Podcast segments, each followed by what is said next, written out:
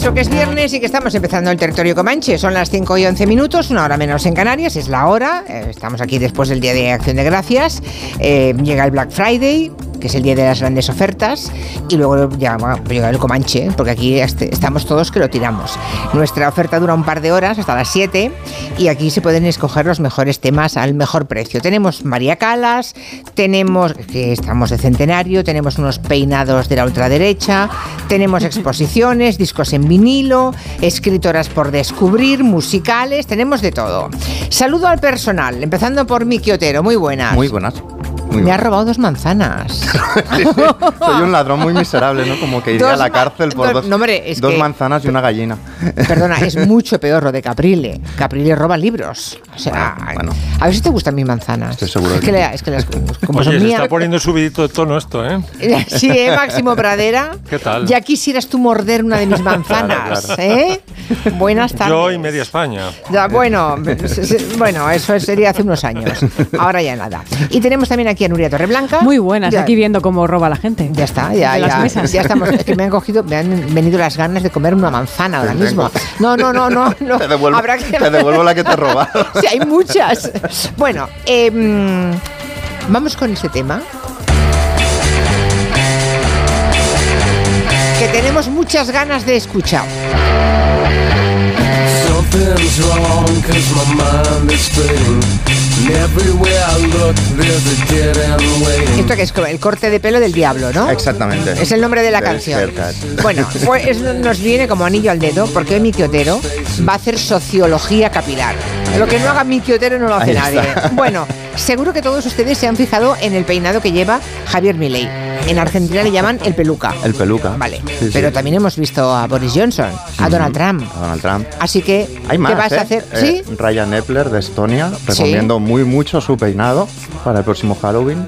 Hay que ponerlo similar. en las redes porque ahora mismo no lo recuerdo. Un toro inglés, Michael Fabricant, que es increíble también, Sí. es pelu- Mr. Peluco, bueno, y el que ha ganado en Países Bajos. En Países Bajos. Eso, Eso es- Wilder. sí, ¿lo han visto Bueno. ustedes en la tele? Al, no, seguramente será presidente, pero tienen meses por delante de- para pactar y negociar, ¿eh? Sí, sí, sí. Para llegar a los setenta y pico escaños que necesita y tiene treinta y algo. Sí, sí. O sea, le va a costar, pero seguro que le habrán visto en los telediarios informativos y en la prensa. Decía ¿no? Nuria que es como Jimmy Page, es una especie de Jimmy Page Lleva el pelo y, cardado. y señora futurista. Sí, o sí, sea, es una cosa- lleva el pelo cardado. Es imposible tener esa cantidad de pelo. Tener el pelo de todos los Países Bajos, no puede ser. O sea, Exacto. No, no, y si ves cuál es el perfil de todos los que has nombrado, es decir, señores egomaníacos de extrema derecha, Sí. ¿no?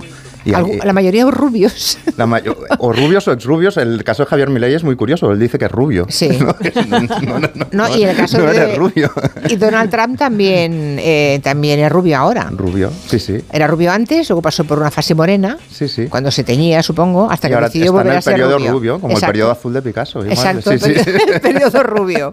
Bueno, a ver, cuéntanos. Hay, un, hay este hilo conductor, ¿no? Entonces yo como no quiero frivolizar, porque realmente es horroroso, digamos, que estén al según qué personas, pero como yo, yo quiero acudir a los especialistas y como me resulta difícil como encontrar a, un psicólogo o a, o a un politólogo, no lo tenía a mano para analizar realmente los mecanismos mentales de esta gente, que he hecho pues justo lo que hay por encima del cerebro, que es el pelo. Estos pelos, estas tofas infernales oligofrénicas, setos oligofrénicos que llevan todos estos, todos estos personajes y entonces he recurrido a- al gran especialista que, que tengo a mano que es, eh, que es mi peluquero. Ah, mira qué bien, le has preguntado a él sus teorías sociológicas al respecto. Sí, sí, ah, vale, sí, vale. él- él se ¿Y qué- Ju- ¿Y qué te ha dicho? Ju- Él es Juan Miguel, es un barbero de los que no quedan, ¿eh? de tercera generación. Un establecimiento en Valencia con Granados muy, muy cuco ayer. Eh, es, es como verdaderamente inusual en ¿Tiene esas barras de colores, azules y rojas, que dan colores, vueltas? una- unas, Oh. unas eh, butacas que podrían estar en un museo tranquilamente. Es un señor que es un sabio con bigote, el típico, el típico no, porque no quedan.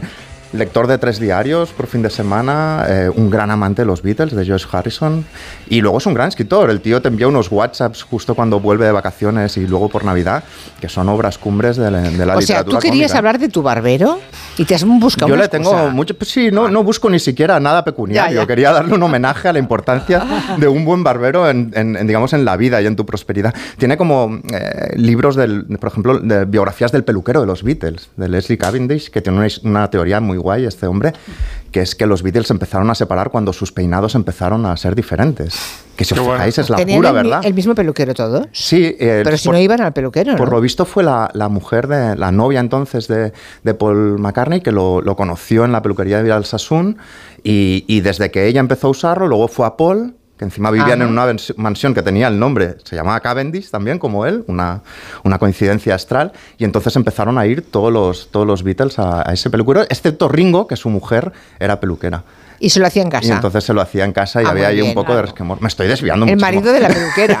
me, estoy marido... me estoy desviando Vale, vamos, vale. muchísimo. No, Vamos no, a poner no. lo que suena. Más por favor. Beatles, más Beatles. Bueno, entonces yo le pregunto, o sea, es decir, ¿qué hay detrás de la tofa demencial de toda esta gente, no? Yo tenía varias, varias teorías, ¿no? Puede ser un descuido de, mar- de marca de clase, una marca de clase, cuando tienes mucho dinero que te da igual cómo te vean. Puede ser que un sesgo raro en tu autopercepción, que te veas más guapo de lo que eres. O algo que yo creo que es como la teoría que más afinaba al tiro, mía, que es que no hay nadie a su alrededor, en su entourage, capaz de, de- de tener la valentía para indicarles... ¿Tú "Oye, crees que es eso? Vas hecho un Cristo, tu pelo, eh, tu pelo es rarísimo. Y lo otro es que lo hacen, digamos, con alguna intención eh, de su discurso, para querer parecer despistados o cercanos al pueblo, etcétera, etcétera. Bueno, pues consulto al especialista, a Juan Miguel. ¿Y qué dice? Digo, sobre todo esta última teoría, es decir, si no hay nadie alrededor que les diga lo, lo que tienen que hacer, que les diga que se peinen, ¿no? Como haces tú con mis patillas. Sí. Y, y entonces Juan Miguel, que siempre tiene, tiene sorpresas, dice, "Os- me encanta eh, que me preguntes esto porque lo he vivido en, en primera persona, ¿no? Entonces me, me empieza a decir, me envía un texto y me dice, como recordarás, Pujol siempre iba despeluchado, intentando peinar aquellas pobres y largas eh, guedejas de su testa.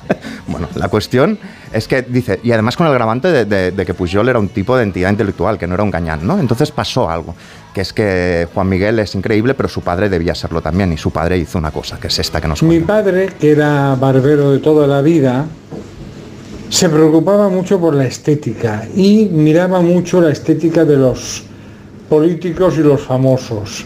Y Jordi Pujol, que era un hombre que tenía muy poco pelo, él insistía en llevarlo largo para peinarse y darse una imagen de cabello.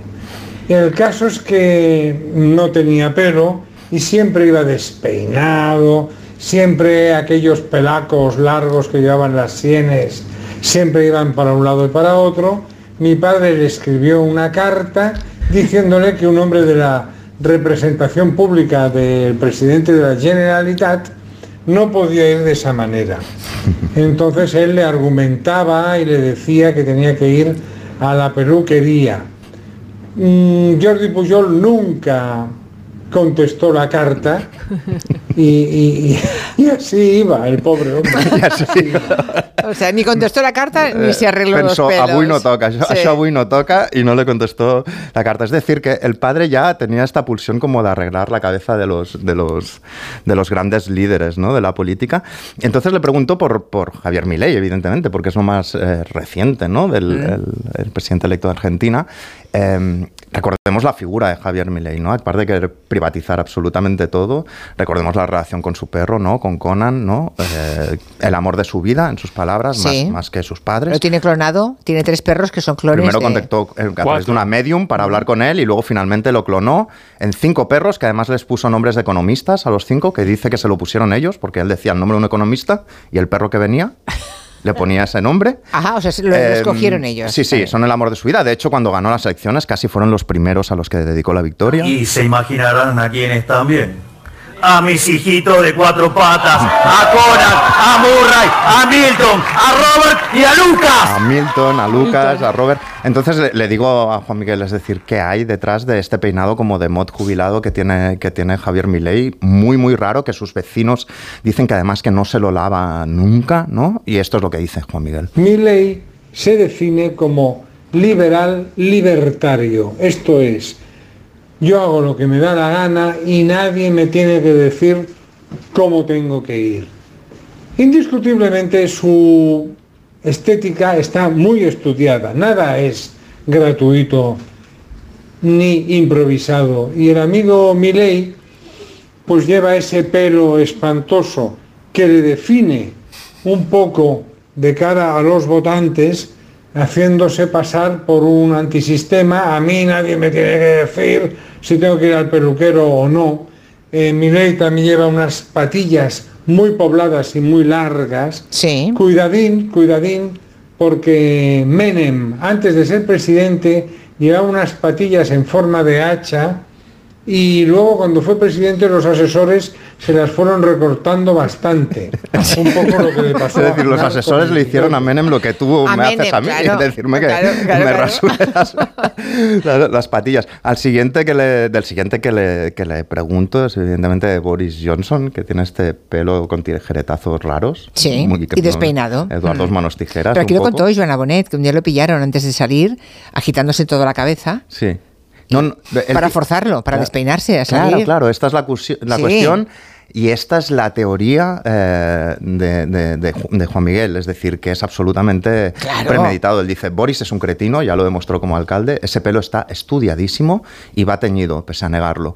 Un tonto que pretende pasar como antisistema por ir despeinado cuando está claro que esos tijeretazos y ese encrespamiento son artificiales, estudiadísimos para proyectar esa imagen como todo lo que hace. El pelo y su discurso se parecen, esa, falsa, esa falsa cercanía y esa falsa genialidad, ¿no? Es decir, no, no, no cuela.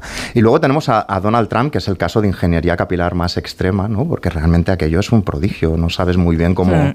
cómo se Eso cuando, aguanta. cuando se acaba la laca y se suelta el pelo, eso es- Sí. ese pelo recién lavado, seguro que llega casi por la cintura. De hecho, pero mira, mira cómo consiguió. Sí, sí, por un lado Cuando de la de- cintura. por un lado, cuando lo desenroscas, poquito, pero hasta la Sí, cintura. sí, sale por un lado hacia la cintura. Sí. De hecho, pero es, pero es un factor de como de cercanía, porque cuando lo entrevistó Jimmy Fallon en su Late Night Show, eh, le criticaron por blanquearlo, porque precisamente lo que le pidió Jimmy Fallon fue eh, alborotarle el pelo con la mano. Y Donald Trump dijo que sí, y pasó esto. I para just no hacer-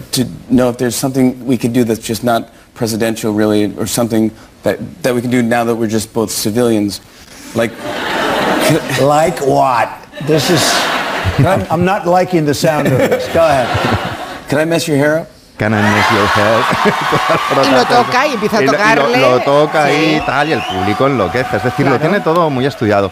Eh, eh, Juan Miguel dice que evidentemente todo esto está absolutamente premeditado. Luego me, me empezó a hablar de, de- Bueno, dice además que, que va teñido con un color que no existe en la naturaleza, que es una frase que me gustó mucho. El rubio ¿Donald de, Donald Trump dice... Ah.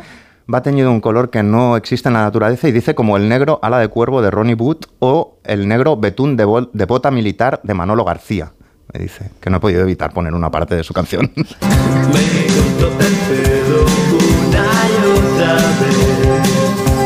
Es que lleva, el pelo súper negro Manolo Negro, García. Sí, be- sí, sí. betón, eh, betún militar, ¿no? Ha, ha dicho, Sí. sí. sí, realmente. Bueno, luego se extendía sobre el peinado lengua de vaca de Miquel Roca durante un tiempo y luego hablaba del paradigma de lo absurdo, Iñaki Ansagasti, que empezaba a hablar peinado y se le iba escurriendo la tofa por violentos momentos. Es decir, me daba un montón de, de cuestiones, pero, y ya voy al Pulitzer, tengo una segunda fuente para este tema, que es mi amigo historiador eh, Daniel López Valle, eh, autor de Ex Historias Extraordinarias, que además es oyente del, del Comanche. Y le he preguntado como desde cuándo viene esta cuestión de megalomanía y, y capilaridad extrema y, y ego desmedido y pelo raro. Y hay un precedente de una persona que como Cristiano Ronaldo y como Belén Esteban hablaba del mismo en tercera persona, que es Julio César. ¿no? Eh, Julio César, por lo visto, tenía un pelo muy débil y tenía un peinado eh, rarísimo que solo se ponía bien con la punta del meñique para, para no estropeárselo del todo. Y me cuenta Dani que, que Cicerón, que fue el primero en ver que, que realmente no era solo un militar ambicioso, sino que podía llegar a derribar la República, que a él le tranquilizaba mucho mirarle el pelo, porque decía, alguien que lleva ese pelo no puede realmente acabar haciendo nada Y me da la cita, dice, Cicerón citado por Plutarco en la vida de, César, dice, cuando miro su pelo y lo veo rascarse la cabeza con un dedo, no puedo pensar eh, no puedo pensar que este hombre pueda concebir jamás un crimen tan grande como el derrocamiento de la Constitución. Y aquí tenemos a Dani eh, comentándonos el pelo de Julio César para acabar. Buenas y comanches tardes. Eh, lo de la ingeniería capilar y la megalomanía no es ni mucho menos nuevo y tal vez el caso clásico más famoso es el de Julio César, que se empezó a quedar calvo muy pronto y como fue muy presumido toda su vida, pues no lo llevó nada bien. Así que según Suetonio, que escribió que César tenía un deficientem capillum, o sea, un pelo deficiente, la solución a la que César llegó fue dejarse largo el pelo de la coronilla y peinarse hacia adelante, pero no, obviamente no engañó a nadie. Todo el mundo sabía que estaba medio calvo y de hecho durante un desfile triunfal sus propios soldados cantaron, con perdón, romanos, esconded a vuestras mujeres, os traemos de vuelta al calvo follador. Ahí está, o sea que viene de lejos. Viene Vale, de vale, Julia vale. César, por lo menos.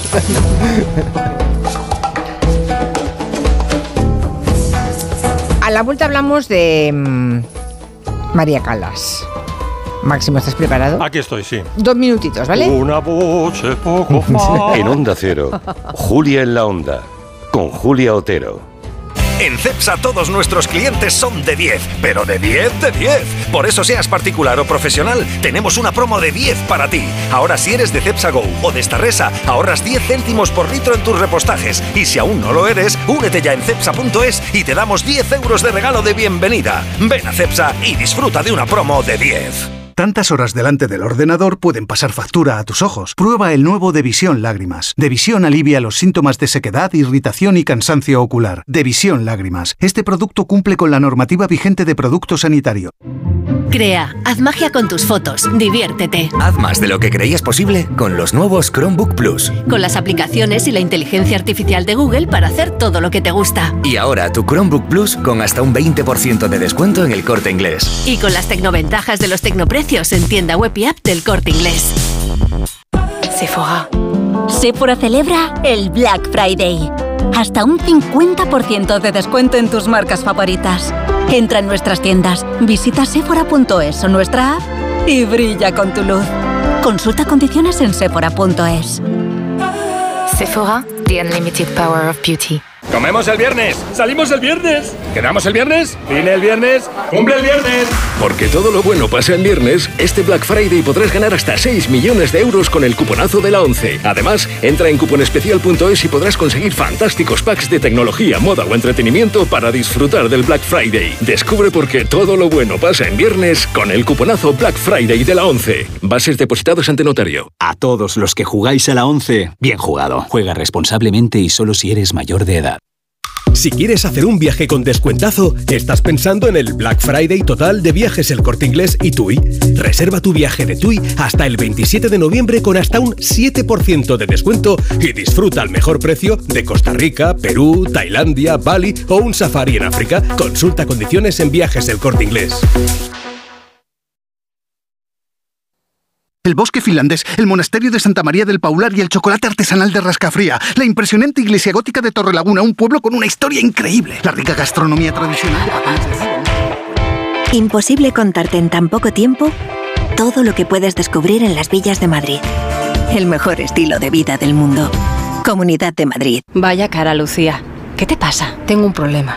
Necesito a alguien que cuide de mi padre y no sé por dónde empezar. ¿Por qué no hablas con Depenker? ¿Depenqué? Depencare, con C de cariño. Ellos se encargan de todo para que tengas el cuidador ideal. Llámales al 91 091 35 66. Restaurante Asfontes, auténticos productos gallegos, carnes, pescados, mariscos, caldo gallego, empanada, lacón y una amplia carta de vinos. Salones ideales para celebraciones y también terraza, con el excelente trato de siempre. Asfontes, en General Laci 10, cerca de Atocha. Y ahora también en la calle Áncora 32, asfontes.com.es. ¿Qué haces? ¿No lo notas? Desde que nos movemos de manera sostenible, Madrid tiene otro aire. A ver. Oye, pues sí. Gracias por moverte caminando, en bici, patinete y transporte público. Gracias a ti. Madrid respira. Ayuntamiento de Madrid. El primero 2023 de Fariña llega volando. Ven a la fiesta del primero, el primer vino del año. Sé el primero en probarlo. Pide una copa en alguno de los bares, vinotecas o restaurantes colaboradores y participa en nuestro concurso. Ven a la fiesta del primero. Consulta las bases en www.bodegasfarina.com. ¿Dónde te llevará el mar este invierno? Con MSC Cruceros podrás visitar las perlas del Mediterráneo, el encanto del norte de Europa y la vanguardia y tradición de los Emiratos. Ocho días con vuelos desde Madrid o bus gratis y todo incluido desde 479 euros por persona. Descubre el futuro de los cruceros reservando en tu agencia de viajes o en msccruceros.es. En Decorman sabemos la importancia que tiene vivir en un entorno único, por eso nos adaptamos al perfil de cada cliente, de cada familia, de cada hogar. Confía la reforma de tu vivienda a Decorman, máxima precisión en los plazos de entrega y penalización económica por demora. Decorman, líderes en proyectos y reformas, 91 609 3370 o decorman.es. Estas navidades ven al Hotel Santo Domingo. Hemos elaborado menús especiales de Nochebuena y fin de año para que disfrutes de las fiestas en el mejor ambiente del centro de la capital. Sorprende a los amigos o familia y deja en nuestras manos todo lo demás. ¿A qué esperas? Reserva ya. Más información en hotelsantodomingo.es. Ya ha comenzado el Black Friday de las tiendas Omnium Flex, Tempur Vultex Picolín, 50, 55 y hasta el 60% de descuento. Encuentra la tuya en la tienda omnium.es. Mira, tenemos que hablar. Lo nuestro no funciona. Cada vez estoy más cansado. Se me hace todo un poco cuesta arriba. Cuando veo que volvemos a empezar, me puede la pereza. Sé que llevamos toda la vida juntos, pero no tenemos futuro. Es pensar en el día de mañana y... Si tú también quieres romper con la rutina, por fin no es lunes con Jaime Cantizano. Los fines de semana desde las 8 de la mañana y siempre que quieras en la web y en la app. Onda Cero, tu radio. Llega el fin de semana y tú al fin paras. Pero el mundo no. Él sigue girando. El mundo no para de darle vueltas a la actualidad más inmediata. Juan Diego Guerrero tampoco. Si quieres desconectar sin dejar de estar informado, escucha Noticias Fin de Semana. Cada sábado y domingo a las 7 de la mañana y a las 2 de la tarde. Y siempre que quieras en la web y en la app. Onda Cero, tu radio. Onda Cero.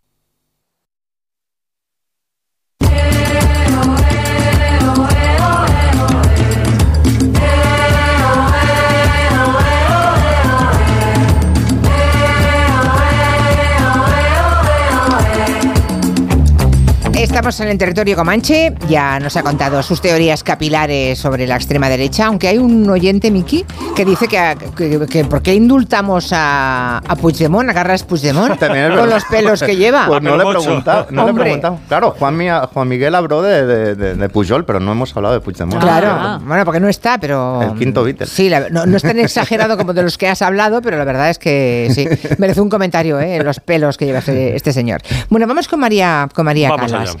Que, mm, que, sepan los oyentes que en el Teatro Real, creo que el lunes, ¿verdad? Sí. El lunes 27 se estrena un, una, una, película que, que, es un concierto que ella dio en París mm. en el año 58, creo. Y hay una historia detrás de ese concierto muy chula. Cuéntanos, Máximo. Bueno, pues hay un documentalista especialista en María Calas que ya hizo un documental fantástico que lo tenéis en Filmin o Filmin, algunos dicen acentuado y otros eh, palabra llana.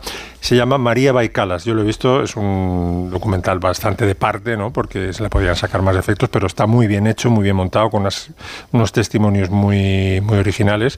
Y este documentalista realizador, que se llama Tom Wolf, o sea, con V y sin E al final, eh, ha descubierto eh, durante sus investigaciones en un sótano misterioso de Atenas toda la película en 16 milímetros que se filmó cuando Calas cantó en diciembre, justo el día de su cumpleaños del 58, cantó eh, arias en la primera parte de este recital, al que fue el todo París, bueno, fue impresionante la cantidad de VIPs que asistieron, y la segunda parte, para demostrar también que era actriz, pues montaron el segundo acto de, Tosca, ¿no? Y bueno, pues con este pretexto mm, vamos a hablar un poco de María Calas, de sus más, de sus menos. Por ejemplo, ella tenía una voz increíblemente extensa. ¿no? El, la tesitura tenía tres octavas. Para que mmm, nos quepa en la cabeza que son tres octavas, pensemos que Pavarotti, que la tenía muy larga, la voz, sí, sí. tenía dos octavas. Bueno, María Calas llegaba, llegaba, a las tres octavas y entonces tenía registro de contralto, de soprano dramática, de soprano spinto, que se dice, y luego las, las florituras de soprano coloratura. ¿no? Hasta el punto de que se decía que Calas tenía tres voces y Tulio Serafín, que es el director que la descubrió, llamaba a la voz de Calas decía que tenía una grande bochacha, como una gran vozaja, es decir, no era una voz bonita y lo increíble de Calas era el uso que hacía de esa voz y sobre todo su presencia en el escenario. Vamos a conocer las tres voces de Calas. A ver.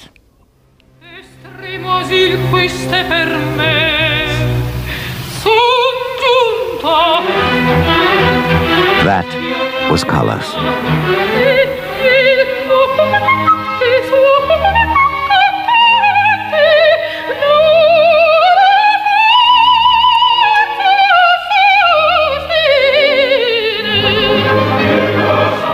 That was Carlos.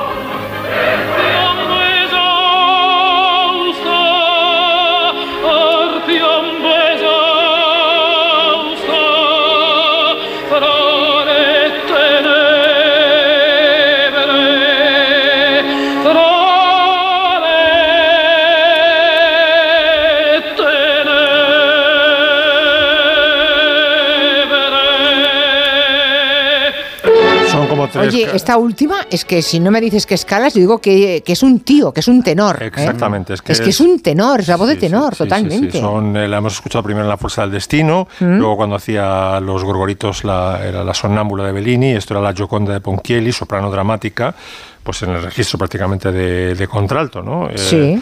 y a mucha gente no, o sea, ella tuvo que luchar mucho por imponer su voz porque no era una voz como la de su archirrival Renata Tebaldi, que era un ruiseñor melodioso y a todo el mundo le gustaba la Tebaldi. Pero Calas, frente a, su incapaci- a la incapacidad de Tebaldi para actuar en el escenario, para tener presencia, decía, sí, una voz muy bonita, pero ¿a quién le importa? Qué buena Decía frase. eso, sí. ¿A quién le importa? Está muy bien, sí. París es importantísimo para, para Calas, no solamente porque, bueno, ahora aparece el concierto, le permitió además recuperarse de un golpe tremendo que ahora contaremos, pero es además la ciudad, fijaos, John Lennon escogió Nueva York para pasar al anonimato, que no lo consiguió, como sabéis, al final, porque, porque fue descubierto por un loco. Pero él le gustaba mucho más, a John Lennon le gustaba mucho más Nueva York porque podía hacer su vida. Bueno, pues el equivalente de Nueva York para María Calas era París. Ahí no la molestaban, a pesar de sus eh, ir y venir con eh, Onassis y tal, sus escándalos, su fama de diva. Eh, no tenía paparazzi en la puerta siempre y también es importante porque una de sus grandes óperas que bordó, unos grandes papeles que bordó la Traviata, eh, Violeta Valery, eh, la ópera mm, se desarrolla en París en su mayor parte, ¿no? Y eh, le enseñó Visconti eh, en la Traviata a lo que había que hacer en el escenario. Primero, no moverse en el escenario si no es por una razón estrictamente dramática de, de papel, o sea, si no plantada en el escenario. Y segundo, le enseñó a mostrar la- el empoderamiento sexual de, de Violeta sin descubrir ni un hombro, simplemente tenía que lanzar un zapato. Cuando decide que no se va a quedar con Alfredo, lanza un zapato al aire, un solo zapato, como un solo guante en Gilda, ¿no? Y eso mostraba al público de los años 50 que esa mujer pues había de- de- decidido vivir su sexualidad como le salía de, de salvarse a la parte, ¿no? Y este es el sempre libera cuando lanza el zapato que le enseñó a lanzar Visconti. Sempre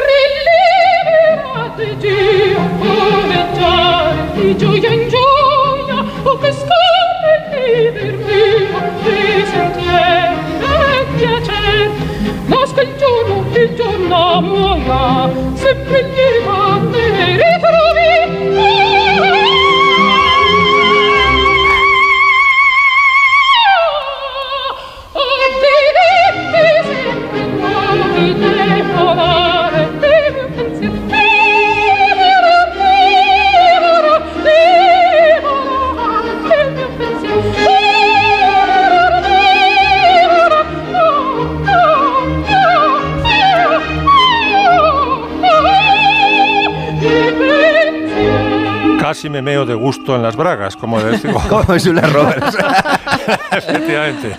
En una, Un tecnicismo como otro cualquiera. en ¿eh? una, en una traviata de la ópera de San Francisco. Bueno, pues esto es esto es Calas eh, desatada en Siempre Libera. Eh, ¿Cuáles eran los, mo- la- la- las- los dos tormentos de María Calas como personaje público? Uno, sus amores con Onassis, que eran amores que se decía ilícitos, ¿no? Cobró fama de mujer, como se decía entonces, casquivana, ligera de cascos. había tantas formas Pero ¿cómo de- se pudo enamorar de ese tipo? ¿No os lo Pues- preguntáis? Pues porque eran griegos, porque estaba casado con un viejuno y este eh, Ari- Aristo. Tenía un marido peor que Onassis, estás diciendo. Sí, sí, sí, era, era mayor, mayor aún. Y luego muy mangoneador con la pasta. Es decir, cuando él empezó a ganar pasta gracias a... Él ya tenía dinero porque era un industrial italiano del norte que había hecho dinero. Pero bueno, Calas metió muchísimos dólares, francos, eh, de todo, ¿no? Metió eh, en caja. Y él, eh, denunciado por la propia María Calas, empezó a hacer inversiones que a ella no le gustaban, ¿no? Diciendo, oye, mi dinero es mío, ¿no? Había dos personas que la mangoneaban económicamente, una era la madre, yo te echo, dame dinero, sin mí no serías nada, y otro era eh, Giancarlo Meneghini, ¿no? Y Aristo debía ser muy buen amigo, a lo mejor no fue un amante pero ella mantuvo la amistad con, con Aristo, como le llamaba, eh, incluso después de que él se casó con Jackie Kennedy. Y cuando Aristo tenía algún problema o quería desahogarse, no te creas que hablaba con Jackie Kennedy, llamaba a María Calas, eh, conferencia, señorita, ¿la acepta? Sí, es Aristóteles Onati. Ah, no, sí, sí, ahí se- estaban 30 minutos o 40 minutos hablando de lo que le había pasado, eh, pues o con Jackie o con algún negocio, ¿no? ¿Y sus dramas personales entonces cuáles fueron? Aparte de seguramente no la supieron querer como ya esperaba que fuera querida, ¿no? Sí, bueno, eh, en realidad hubo tres. Primero, que la perseguían demasiado los paparazzi. le- le- luego, eh, tuvo fama de conflictiva, de demasiado divismo. Simplemente era muy perfeccionista. Entonces, el año en que, se en que canta en París, que es en diciembre, es como rehacerse de un escándalo que hubo a primeros de ese año, en el el 2 de enero. En Roma asistió la misma cantidad de VIPs que luego fueron a París a verla. El presidente de la República, en fin, estaba todo lleno de actores, de, de- de- de- de grandes VIPs del momento, ¿no? Y ella cantaba eh, Norma. Y entonces, mm, claro, era el 2 de enero, es perfectamente creíble que pudo haberse enfriado la voz, que pudo haber tenido algún, algún trastorno ¿no? en la de faringe y tal. Y entonces no se sentía muy segura. Cantó el primer acto de Norma, cantó incluso el Castadiva, que ahora vamos a escuchar, pero en el, al bajar el telón hubo risitas o aplausos no demasiado calurosos o algún abucheo y ella dijo, mira, yo no estoy ya para estas, estas mamonadas, estoy haciendo el esfuerzo de comparecer a pesar de que estoy tocada la grande encima me vais a abu- abuchear o, habéis- o me vais a tratar con, con frialdad, pues no. Y entonces sucede que por la megafonía en mitad de la ópera, que yo no lo he vivido nunca, sucede esto.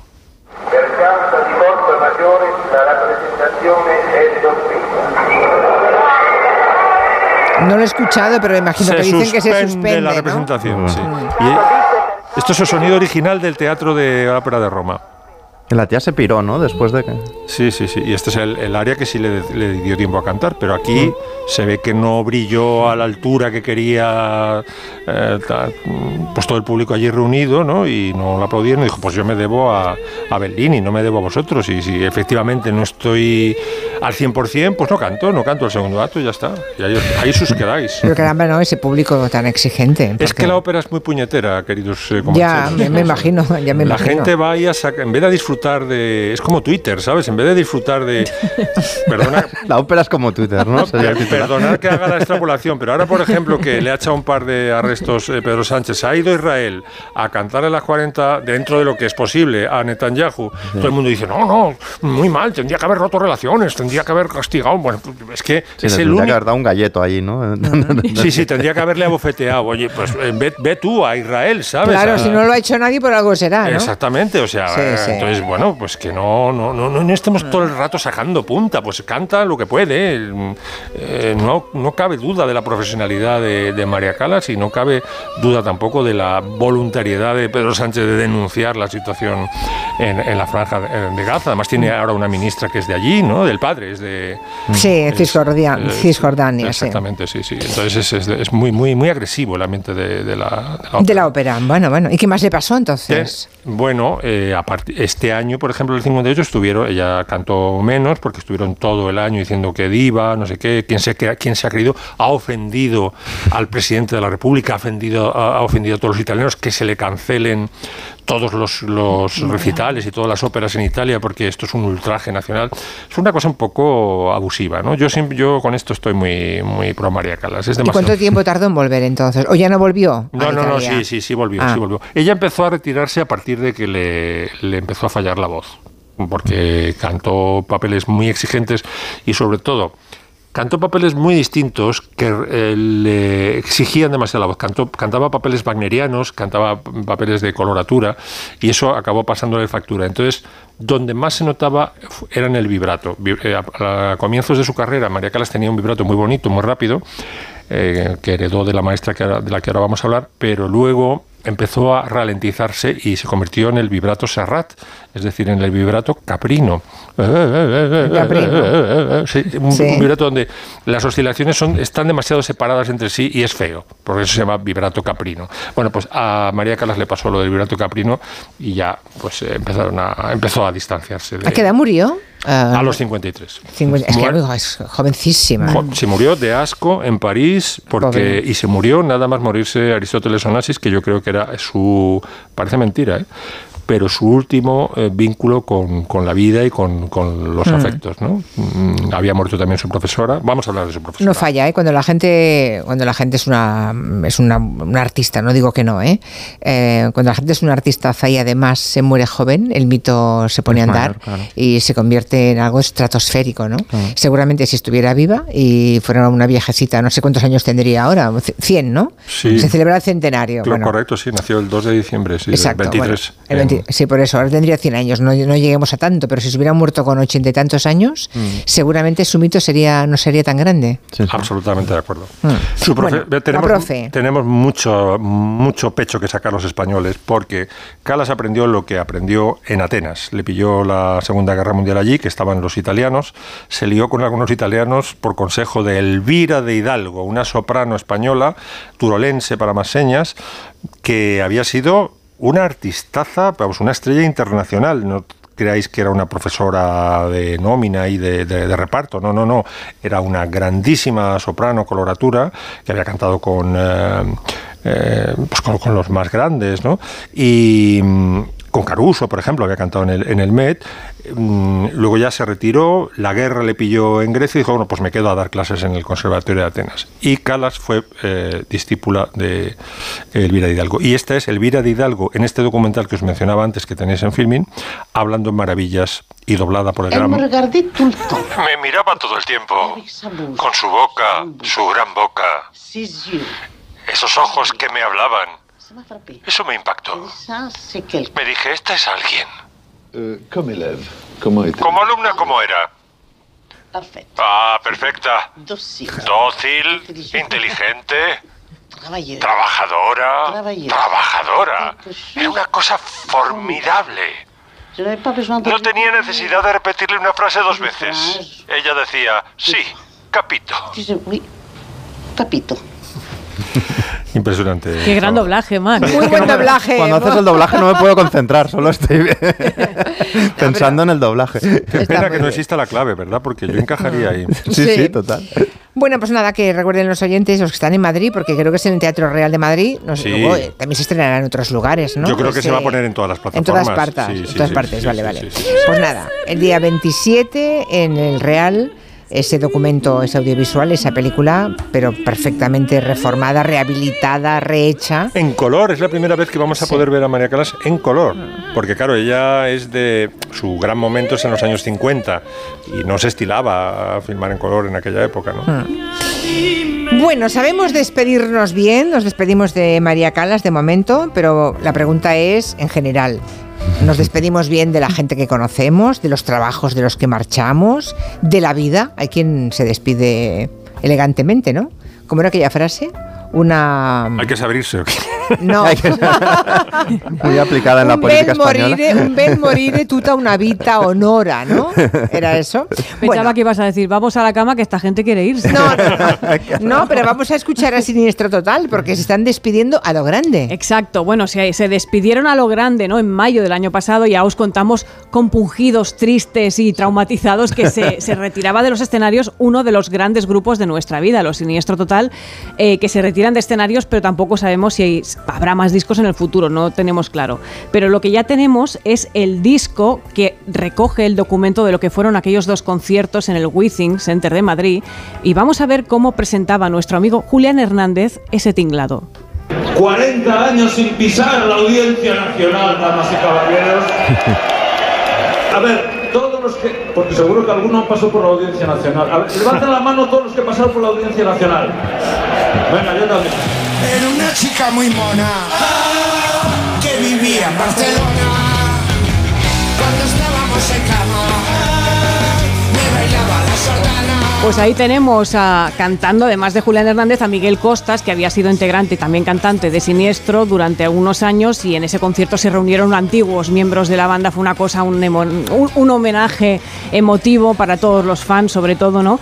Y aquí estábamos escuchando ese disco, cómo se respira la emoción de aquellas dos noches. Esta canción, por cierto, La chica muy mona que vivía en Barcelona, para quien no lo sepa, se llama Asunta y la llamaron así por la actriz Asunta Serna, que en esos años salía mucho en televisión, por ejemplo en Falcon Crest. ¿no?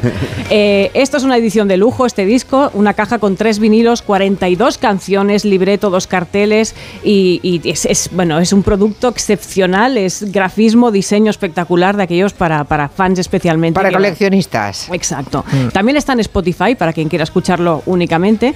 Y por, ya solo como dato curioso, la última canción de aquellos conciertos fue una versión, la versión del Highway to Hell siniestro. Nosotros somos seres racionales, de los que toman las raciones en los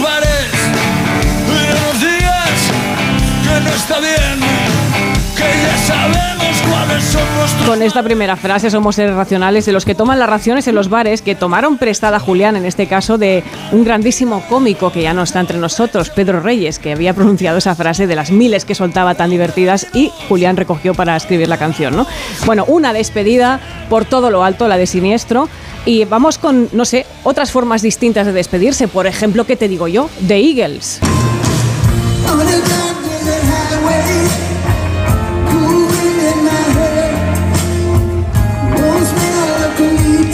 Digo? Que porque este ¿Por qué? ¿Cómo se- 2023... cómo se fueron? No, no, cómo se están yendo. Ah, vale, vale, Es- por un momento. Esto es otra forma de despedirse. Ya, En no acabar 2023 nunca de irse. Anuncian despedida, pero atención, dicen, nos vamos a despedir, nos vamos a ir yendo, pero esto va a durar hasta 2025. Ostras. O sea, llevan Oh. 52 años actuando, la gira se llama The Long Goodbye, o sea, el, el largo adiós, Sí. sí. sí, sí que va a ser largo este adiós, y se despiden así con la calma, como aquello que cantaban el Take It Easy, ¿no? El que Bueno, no quiere irse, marcho que tengo que marchar, que, Eh, sí, que marcho ya que va siendo hora de ir para casa y, no, se- y no se van del bar. Pero que no se vayan, ¿no? Nadie les obliga. ¿eh? No, Yo no sé no, por, qué lo, no- por qué lo hacen esto. No sé. Es raro. Bueno, o te vas o no te vas. O te vas o no te vas. Unos que se fueron, unos que se fueron, que es otra variable, pero volvieron. Simply Red. Anyone who ever held you tell Ay, cómo nos gusta, ¿no? Oh. Bailecito. Reconozco que sí. Me, Ay, me el- pongo de pie ya. El Me- pelirrojo de Manchester. No, ese no me gusta, pero como canta sí. Vaya pelos, por cierto, también, hablando de pelos. Que están igual que cuando empezaba a cantar, o sea, esa estética está igual, esa coleta ahí recogida, Sí. no ha cambiado nada este chico, no ha pasado por Juan Miguel el barbero de Mickey. Bueno, montaron gira de despedida hace unos años y entonces para despedirse bien dijeron, bueno, vamos a grabar un disco en directo para despedirnos, lo grabaron, lo sacaron. ¿Qué pasa? Que a los pocos años vuelven, o sea, es la variable, esto es un sí, pero no, ¿vale? Ya, o sea, me voy, pero volveré. También los actores, ¿no? Los actores son muy especiales para irse, para dejar los escenarios. En octubre, este mismo octubre, Michael Caine anunció su retirada a los 90 años y dijo en ese momento que es que solo le ofrecían papeles de señores de 90 años y que ya se, se- se- se estaban casillando. Buenísimo es eso. fantástico, Michael Caine. ¿Qué quería hacer de galán? De, de- sí, de galán, qué gran palabra, galán. Galán. un galán. Podemos hacer un especial de galanes. Haremos un especial de Galanes. galanes. ¿Qué es un galán? Haremos un galán, un galán Gómez. Es raro la palabra, ¿eh? Ahora que, ahora que me fijo, Galán de noche. un galán. Ese, ese mueble, el galán de noche Galán es de otro mueble noche. del que tenemos Sí, que y hablar. el galán sin noche también es un, es un viejo mobiliario. También. también. Otro- en el otro extremo también de actores, bueno, tenemos ac- actores y en este caso director. Clint Eastwood tiene 93 años y justo estos días está rodando la que va a ser su última película o no. Está rodando ahora mismo Clint. Eastwood. Lo vimos ayer, además puso un tuit porque tiene su cuenta de Twitter. Feliz Thanksgiving, feliz Día de Acción de Gracias y él con la cámara rodando, bueno, fantástico. Eh, pero es que claro, a ver, todos conocemos a Clint. Soy el sargento de artillería Howe. He bebido más cerveza, he meado más sangre, he echado más polvos y he chafado más huevos. Claro. Todos vosotros juntos, Es capullos. Qué grande. A este no le da miedo encasillarse de- en papeles de 90 y Nada, pico de años y por eso dirige, Para ¿no? nada. Otra despedida, la de Casablanca, donde Rick convence a Ilsa que, para que marche con Víctor Laszlo, que es un claro caso de si lo hago por ti, no es por mí. Si ese avión despega y no estás con él, lo lamentarás. Tal vez no ahora, tal vez ni hoy ni mañana, pero más tarde, toda la vida. Nuestro amor no importa. Siempre tendremos París. No lo teníamos, lo habíamos perdido hasta que viniste a Casablanca. Pero lo recuperamos anoche. Dije que nunca te dejaré. Y nunca me dejarás. Yo también tengo mi labor. Venga, No puedes seguir. venga, tira. No puedes tocar. Ay. Te lo mucho. Pero es fácil comprender que los problemas de tres pequeños seres no cuentan nada en este loco mundo. En este loco mundo. A ver, la estás empaquetando, Tiene unas ¿no ganas de que se vaya. ¿Cómo echarla ya de, de mala manera? Bueno, eh, vamos con una despedida lacrimógena, la de Toto y Alfredo. Esta es tremenda, en Cinema Paradiso. No regreses. No pienses en nosotros. No telefonees, no escribas. No te dejes engañar por la nostalgia. Olvídate de todos. Si no resistes y vuelves, no quiero que me veas. No te dejaré entrar en mi casa. ¿Entendido? Gracias por todo lo que has hecho por mí. Hagas lo que hagas. Ámalo. Como paraíso. Esa despedida, una típica despedida en tren yéndose, ¿no? Gritando Toto en la distancia mientras entra la música de, Mor- de Ennio Morricone. De Ennio Morricone. también, que tanto A mí, me, queremos, a mí me gustaba mucho. Por cierto, como- murió, ¿no? Yo creo que sí, Sí, ¿no? pero no estoy segura. A mí me gustaba mucho lo que se llama la despedida Dickens, que por lo visto Charles Dickens, el escritor inglés, lo que Uh. hacía era provocar una carcajada y entonces a media carcajada, sin decir adiós, se levantaba de la mesa y se bueno. iba. Qué bueno. Hacía el chiste y si había feedback se iba. Qué grande. Y por último tenemos el típico caso de que me vuelvo al pueblo. Red, Red, ¿a dónde te vas? Me voy a Charleston. Vuelvo a mi tierra. Por favor, por favor, llévame contigo. No. Red, si te vas, ¿a dónde iré yo? ¿Qué podré hacer? Francamente, querida, eso no me importa. Ese gran doblaje. Y ¿Qué se yo? ¿Qué haré? ¿Qué podré hacer? Esos doblajes. que Fantástico. estaba- Bueno. Y se volvió al pueblo, efectivamente. Sí, no, Ennio Morricone murió en el 2020. Sí, sí, ¿cómo, cómo vamos a olvidarlo, Sí. Julia? No sé si Y lo- otra cosa que. Pero ya se había muerto Galán, antes. Sí, aquí, espérate, aquí había sido. yo la había matado antes, sí. Galán viene del francés galant. Ajá. Sí, pero hay que hacer un poquito con la boquita. Galant. Que parezca que te pasa algo en la boca. Oh, yes. Y entonces, el verbo galer significa divertirse. O sea, galán es El el que juega contigo. Es el señor disfruto. O sea, no es, no es el señor que te quiere para casarse contigo, que es lo que queremos todas las mujeres, ¿no? Que alguien se case con nosotras, ¿no? Claro, entonces galán es el que se divierte, el que no va en serio. Ajá, ajá. ¿No? Debe ser eso. O el que te abre la puerta, como Arturo Fernández. ¿Qué pasa, chatina? Ay, ay, ay, ay. Bueno, pues nada. eh, ay, ¿Ha llegado Noelia Danez? Pues sí está, pero Ah, pues está que entrando, entre. está Ah, entrando. pues en- que en entre, este porque momento. ya que que escriben- rumpa, Sí, Que irrumpa. Que rule, que rule. Que rumpa, que rumpa. que rumpa no. Lo digo porque acaba de poner en Twitter que lo que le gustaba a María Calas de Onassis es que la hacía reír constantemente. Ah, pues mira, me parece un grandísimo argumento. Galán. Sí, la verdad es que una pareja que no se ríe. No, no tiene nada que hacer, no va a durar. nada. La bueno. carcajada de María Calas Que dice la eh, Juli, era para grabarla. espera, que no se ha imagino. enterado. Que dice la Juli que lo que has dicho de Aristóteles, que lo digas, que lo cuentes. Ah, Que era la risa lo que le gustaba de Onassis a Sí, María sí, era, Calas. era muy tosco, perdonad, me estaba comiendo un bombón. He llegado y, y estaba tomando un bombón. Y Eh, aparece, oye, cada vez esto es estilo Lorenzo sería ¿eh? Uno roba manzanas, No, la no, otra no. comen antena. No, no, no, no, yo he traído bombones para mis compañeros hoy. Ah. Ah. Porque, bueno, un poco ya es Navidad y estas cosas, yo Mándanos sé. un par por No, valija por diplomática. favor, Una caja chiquitilla y nos estábamos comiendo un bombón y tampoco... eh, sí, porque él era un hombre muy tosco, con un sentido del humor casi campesino, aunque os sorprenda. Y como ha dicho Máximo, que le venía escuchando muy griego. Entonces yo creo que la conexión con ella viene por ahí. Claro. Y sobre todo que a ella le erotiza a él muchísimo. O sea, le parece... Le parece, o sea, es un hombre que despierta la sexualidad de Calas que había estado dormida hasta que conoció a Aristóteles Onassis. Me resulta inverosímil esto que estás diciendo, Bueno, pero, pero es que- afortunadamente todos somos distintos. Y, Y además que es cierto también que ella Sí. estaba casada con un señor muy mayor, entonces, Bueno, claro, entonces venía es de que un matrimonio un poco plano, ¿no? En ese Ya. sentido y él de pronto, pues es como que está viva, la hace sentir viva. Y se ríe con esa carcajada que decía Miki, que era para grabarla. Esa Sí, sí, sí, carcajada de Calas carcajada de debía Calas, ser, ¿no? ¡oh! Rom- Rompe copas, ¿no? de romper cristal, ¿eh? De romper el cristal.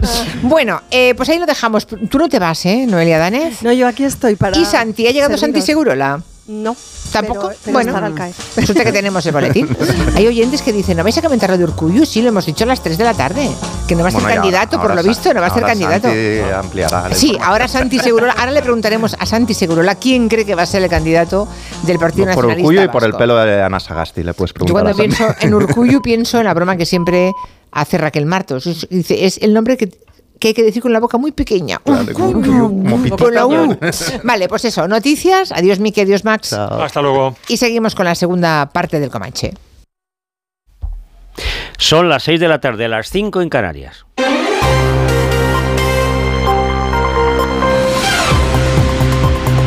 Noticias en Onda Cero.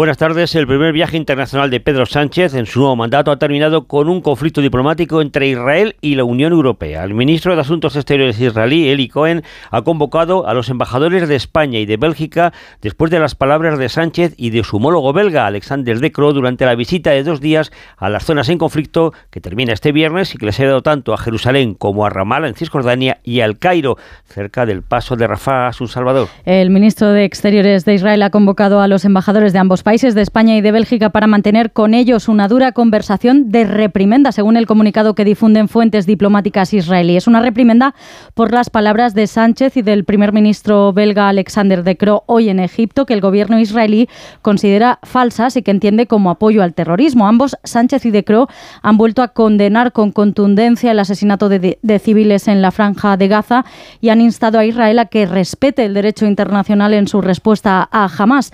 Israel reitera que ya lo hace, que ya respeta esa legalidad internacional, insiste en que jamás es peor que el ISIS y repite que tras la pausa de estos días va a retomar sus operaciones de combate hasta que el gobierno de Hamas en la franja sea eliminado y todos los rehenes liberados. Y en la red social X, la antigua Twitter, la líder de Sumar y vicepresidenta segunda Yolanda Díaz ha asegurado que es de justicia reconocer el Estado palestino y ha emplazado a hacerlo ya después de que el jefe del Ejecutivo Pedro Sánchez haya abierto la puerta a que España lo acometa de forma unilateral, aunque prefiere hacerlo con los socios europeos. Y seguimos hablando de Israel porque la embajada de este país en España ha tachado de injustificable también la proposición adoptada hoy por el Ayuntamiento de Barcelona y que pide interrumpir relaciones con el gobierno de Benjamín Netanyahu, ya que considera que solo beneficia a Hamas y blanquea su barbarie. La embajada ha condenado enérgicamente el texto, según ha señalado en estos momentos tan difíciles para Israel después de los atentados del 7 de octubre. Esta decisión es un nuevo episodio de la actitud anti-israelí del Ayuntamiento de Barcelona, ha lamentado la alegación diplomática en un mensaje publicado en redes sociales. La proposición fue presentada por Barcelona en Comú y ha contado con el aval del eh, PSC y Esquerra, mientras que Junts, Partido Popular y Vox han votado en contra. En el acuerdo para transaccionar el texto final, el PSC, el Partido Socialista de Cataluña, ha cambiado el verbo suspender, que fue propuesto por Barcelona en Comú, por interrumpir y ha añadido el matiz de que el cambio en las relaciones se dirige al actual gobierno de Israel. Cambiamos de asunto, información bursátil. El IBEX 35 cierra hoy su cuarta semana consecutiva en positivo y se queda a un paso del nivel de los 10.000 puntos. El selectivo español ha sumado 1,8% de subida en las últimas cinco sesiones. Caridad García. Alemania ha marcado el paso de los mercados europeos este viernes. La confianza de los empresarios germanos, que firma su tercer repunte mensual, mientras la economía del país se encamina a la recesión técnica con una caída del PIB de una décima en el tercer trimestre. Con todo, las principales bolsas europeas optan por las ganancias y el selectivo de la bolsa española sube un 0,3%, cierra en los 9.939 enteros. Liderando la tabla, despide la semana Robi, que se anota un 2,3%, seguida de Grifols y Repsol, con avances por encima del 1%. El farolillo rojo es para Acciona, que se deja un 1,3%, seguida de Indra y de Unicaja. En el mercado de materias primas, el petróleo repunta ligeramente este viernes, el barril de Brent roza los 82 dólares a cierre de mercado. Y la Fiscalía de la Audiencia Nacional considera que los 12 miembros de los Comités de Defensa de la República, los CDR, procesados por delitos de terrorismo, formaban parte de una peligrosa célula de gran radicalidad y dispuesta a usar la violencia para conseguir la independencia de Cataluña. Por eso solicita hasta 27 años de cárcel. A diferencia de la causa de Tsunami Democratic, el Ministerio Público nunca ha dudado de que los CDR debían ser juzgados por terrorismo y por eh, tenencia de explosivos, aunque todos fueran quedando en libertad por la Sala de lo Penal de la Audiencia Nacional, que consideró que las sustancias intervenidas aún no eran explosivas porque no estaban mezcladas. Las dos causas están incluidas entre las amnistiables, al ser eh, muy complicado que en ellas haya sentencia firme antes de que el perdón entre en vigor. Y a todo esto sumamos la pregunta que hoy les hacemos en nuestra página web ondacero.es. ¿Entiende que el gobierno sitúe en Suiza con verificadores lo que califica como un conflicto interno? Pues no lo entiende el 95% de las personas que han participado en esta encuesta y sí lo entiende apenas el 5% restante. Y vamos ahora con la información deportiva. Buenas Eh, tardes. pues- Los entrenadores de clubes se pronuncian sobre las muchas lesiones que ha dejado el parón de selecciones, sobre las lesiones y la sobrecarga de partidos en el calendario. Han hablado Xavi y Simeone. El entrenador del Barça propone una solución. Simeone señala a los únicos que pueden cambiar la situación. Una pequeña solución diría que creo que la FIFA ya se, lo está planteando, ¿no? Hacer nueve meses seguidos en el club, o ocho o nueve meses en el club, y luego los jugadores que vayan a la selección, que haya, que haya la clasificación para el europeo más el europeo. Yo me pongo en lugar de ellos. Me, me gustaría jugar siempre, pero bueno, entiendo de que los únicos que pueden resolver esta situación y que pueden encontrarle algo son los mismos futbolistas. Xavi ha reconocido tener una buena relación con el seleccionador Luis de la Fuente, al que no culpa de la lesión de Gaby, culpa precisamente al calendario. Además ha confirmado que Ter Stegen será mañana baja para jugar contra el Rayo Vallecano. Todos mirando ya una nueva jornada de Liga en Primera que vuelve esta misma noche, cuando a las 9 empieza a jugarse en Vitoria el Alavés Granada. En segunda abre la jornada 17 el Huesca Valladolid también a las 9 y en Euroliga solo un partido hoy con españoles es a las 8 y media en Vitoria el Basconia recibe al Mónaco. Pues es todo. Recuerden que la información de la jornada y análisis de la actualidad a partir de las 7 de la tarde, las 6 en Canarias, con la brújula con Rafa La Torre.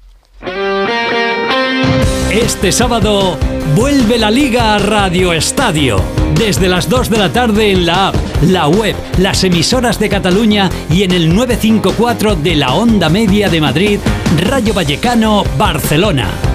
Y desde las 3 y media de la tarde, Radio Estadio en todas las emisoras de Onda Cero con la Liga, la Segunda División, Baloncesto ACB y los grandes premios de motociclismo y Fórmula 1. Este sábado vive la Liga y todo el deporte en Radio Estadio con Edu García. Te mereces esta radio. Onda Cero, tu radio. Si ya hacías buenas fotos, imagínate qué podrás hacer ahora con la cámara principal de 48 megapíxeles del iPhone 15 y su teleobjetivo de dos aumentos. Fotos increíbles. Como increíbles esta super oferta. Un iPhone 15 desde 3 euros al mes si nos traes un iPhone 10 o superior a una tienda Movistar. Y ahorrarás hasta 804 euros. Te mereces un Black Friday mejor. Ven a tu tienda Movistar. Hola familia, hoy vengo a presentaros mi nuevo libro, Cocina de 10 con Carlos Arguiñano. Crema de brócoli y calabacín, arroz con alcachofas o lasaña de pollo. Cocina de mercado, sana y con resultados sobresalientes. Cocina de 10 con Carlos Arguiñano. 598 recetas sencillas de hacer y muy ricas de comer. Editorial Planeta. ¿Y pásalo de 10 cocinando? A veces recuperarse cuesta mucho. Recupérate tomando Astenolit Recuperación 3 en 1. Un vial diario de Astenolit Recuperación con vitaminas, triptófano y zinc te devuelve tu vitalidad, ánimo y defensas en solo 12 días. Astenolit de Laboratorios ERN. Black Friday en Sol Optical. 60% de descuento y gafas de sol gratis por compras superiores a 30 euros. Infórmate en soloptical.com. Mira, cariño, los de la casa de enfrente también se han puesto alarma. Ya, desde que entraron a robar en casa de Laura se la han puesto todos los vecinos. Deberíamos hacer lo mismo, porque no estoy tranquila, siendo los únicos sin alarma. Pues esta misma tarde llamo a Securitas Direct para que nos la pongan. Protege tu hogar frente a robos y ocupaciones con la alarma de Securitas Direct. Y este mes, al instalar tu alarma, te regalamos el servicio botón SOS en tu móvil para que toda tu familia esté protegida ante cualquier emergencia. Llama ahora al 900-272-272. Lleva tu negocio a otro nivel con Vodafone Business. Con negocio a medida disfrutarás de fibra y móvil con soporte informático 24/7. Escoge entre ciberseguridad, presencia digital o reparación y sustitución de dispositivos. Infórmate en vodafone.es o llamando al 1443. Vodafone Business. Together we can. Pablo ha vuelto a suspender, no sé qué hacer. Prueba con The Memory Studio. A Luis le va genial. The Memory contiene vitamina B5 que contribuye al rendimiento intelectual normal y eso lo nota en exámenes. The Memory Studio, de Pharma OTC. La Universidad de Alcalá, una de las más antiguas de España, celebra este año el vigésimo quinto aniversario de su declaración como Patrimonio de la Humanidad. El programa La Cultureta Gran Reserva se une a esta celebración. Por eso el viernes 24 de noviembre, Rubén Amón y los colaboradores del programa estarán en directo en este histórico centro del conocimiento, la enseñanza y la cultura. El 24 de noviembre, a la una y media de la madrugada, La Cultureta Gran Reserva desde la Universidad de Alcalá con Rubén Amón. Te mereces esta radio. Onda Cero, tu radio. ¿A un precio que... ¿Cómo? Las ofertas Black Friday de Costa solo tienen un efecto secundario. Te dejan sin palabras. ¡Wow! Viaja con las ofertas Black Friday desde 399 euros. Reserva tu crucero con viajes el corte inglés y consigue más ventajas. Descúbrelas en tu agencia hasta el 30 de noviembre.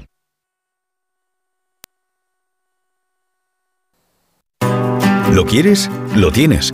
Porque este mes de noviembre puedes tener tu Volvo XT60 con un precio único y entrega inmediata. Sí, sí, con entrega inmediata. No esperes más, acércate a tu concesionario Volvo y termina el año a lo grande, conduciendo tu nuevo Volvo XT60 a un precio increíble.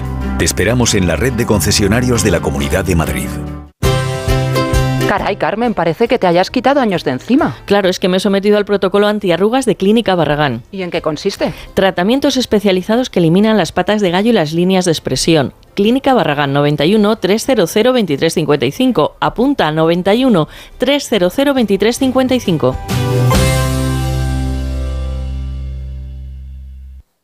En Factory Colchón, Black Friday. Aprovechate de ofertas exclusivas Black Friday en Factory Colchón. Solo viernes, sábado y lunes. Venta urgente de colchones en Factory Colchón. ¿Te han despedido y no sabes qué hacer? ¿Problemas con el alquiler o tu divorcio? En Vela Abogados te ayudamos en todo lo que necesites. Civil, penal, laboral, familia. Estamos muy cerca de ti. En Madrid y en Paracuellos de Jarama. Llámanos al 91 057 33 24 o visita velaabogados.es. En Vela Abogados velamos por tus intereses. Un año más los vinos de la denominación de origen La Mancha visitan Madrid. Conoce sus vinos jóvenes, crianzas, reservas, sorpréndete con las novedades de la denominación de origen La Mancha. Excelentes vinos de distintas variedades. Viernes 24 de noviembre en el Hotel Rosewood Villamagna. Entrada por calle Marqués de Villamagna 1. De 12 del mediodía a 10 de la noche. Mayores de 18 años. Hasta completar aforo. Operación Stock Fuera en Ocasión Plus. Más de 8.000 coches con descuento y ahorro de hasta 6.000 euros. Liquidación de stock a precios imbatibles. Solo dos semanas. Corre y aprovecha esta oportunidad única. Ocasión Plus. 15 centros en Madrid, nuevas tiendas en Fuenlabrada, Arganda y Torrejón. Localiza tu centro más cercano en ocasiónplus.com. Abierto sábados y domingos.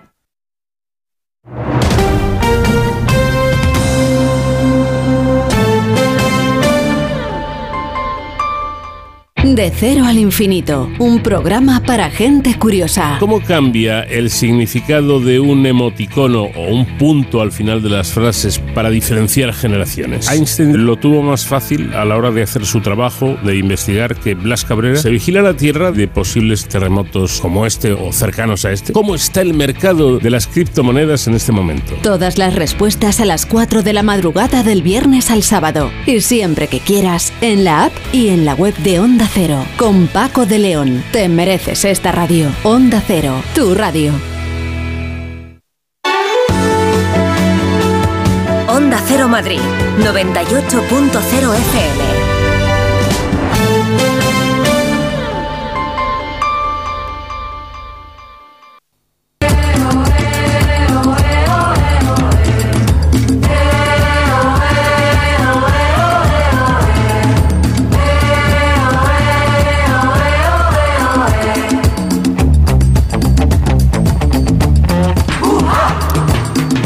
Seguimos, estamos en el segundo tramo del territorio comanche, al que se suma a esta hora Santi Segurola, que ahora sí que ya está sentado, seguro. Buenas tardes. Buenas tardes. Y Nuria Torreblanca, que sigue aquí, y por supuesto Noelia Danez, que también se ha, se ha reenganchado en el último minuto del primer tramo del comanche. Ha irrumpido. Eso Ha es. irrumpido. Oye, Santi, ¿no te, ¿no te has quedado muy sorprendido sabiendo que Urcullu no va a ser el candidato del PNV? Un poco sí, porque mm, no se había comentado nada que yo supiera. No, no, no, no, ha sido. Hoy eh, a las 3 me entera, bueno, un poquito antes de las. O sea, ha sido muy de última hora y parece que lo ha decidido eh, la dirección del partido, ¿no? Del PNV. Sí, bueno, pues eh, habrá que esperar noticias. A ver qué pasa, ¿no? Yo creo que, bueno, hay que tener en cuenta que el Partido Nacionalista, yo creo que ha tenido como lendacaris, así que me salgan, ¿eh? Garaycoechea, Ardanza, Ibarreche y Urcullo. Urkullu, es decir, sí. ha tenido cuatro. Creo que cuatro, no creo que me deje ninguno. Creo que yo soy urcullista en el sentido de que me parece que ha sido un personaje discreto en la indiscreta política actual. Un hombre al que muchos, eh, digamos, desde las filas rivales le acusaban de falta de carisma y a mí me parece que precisamente eso que parece falta de carisma es un gran valor en los tiempos el actuales. líder tranquilo, el líder tranquilo, sí. hasta, hasta, Ah. las, hasta las cejas de todos estos carismáticos que no tienen nada que decir excepto vocear. Ujú. Y eso lo estamos viendo mucho, no solo en, en España, sino en, en todas las comunidades.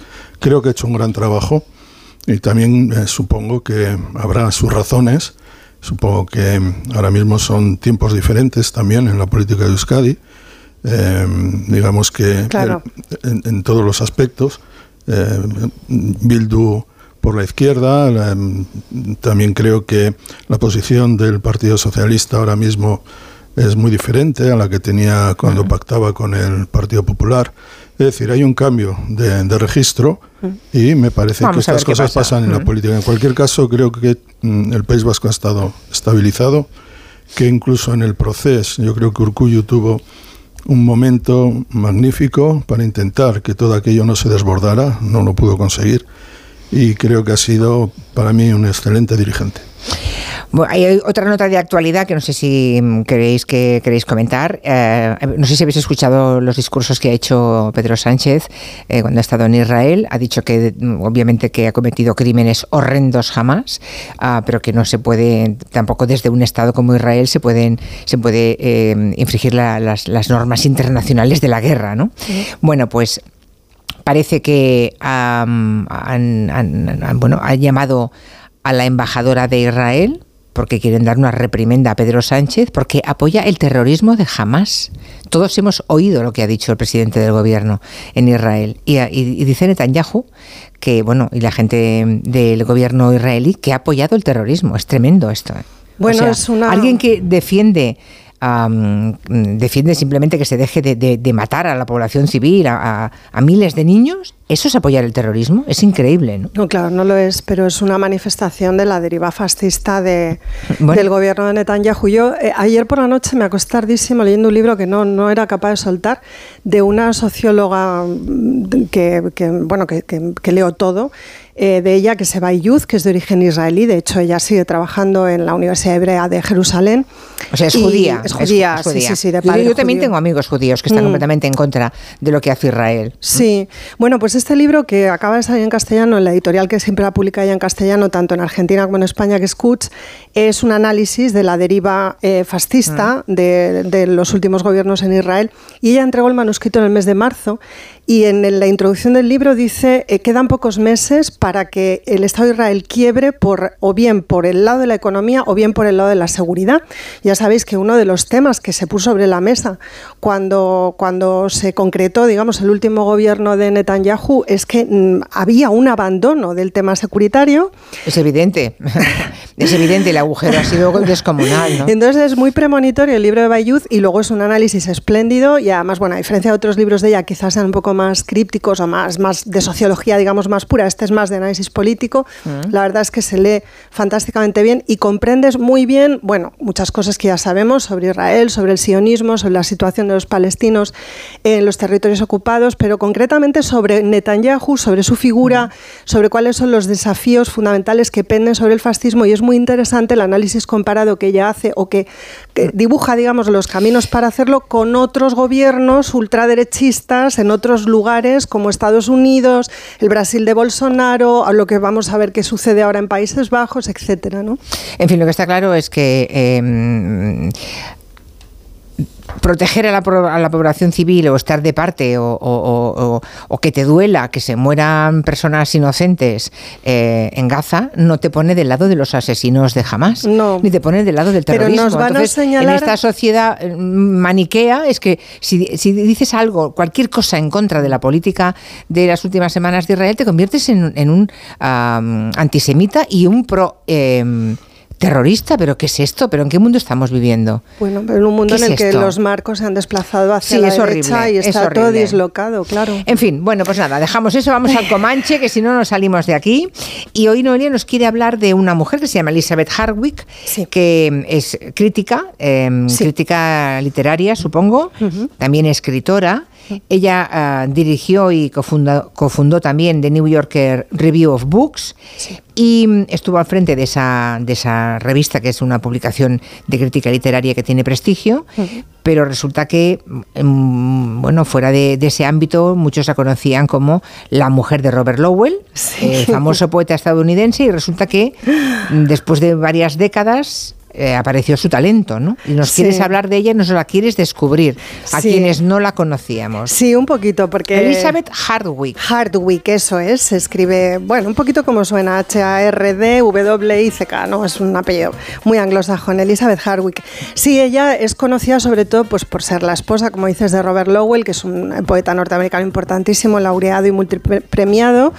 Y, y bueno, y por estar siempre al frente de la New York Review of, of Books, de manera que se la conocía por ser una eh, escritora que escribía sobre otros escritores, sobre todo. Entonces, claro, tenía una obra propia, pero pequeña. Y lo interesante es que ahora mismo en castellano están prácticamente todos sus libros, gracias a la iniciativa de una editorial que se llama Navona y, bueno, con unas traducciones espléndidas siempre pongamos en valor el trabajo de las traductoras, ¿verdad? Porque sin ellas, pues claro, nada de esto mm, tampoco sería posible. Importantísimo. importantísimo. Rebeca García Nieto y Marta Alcaraz han hecho unas traducciones maravillosas.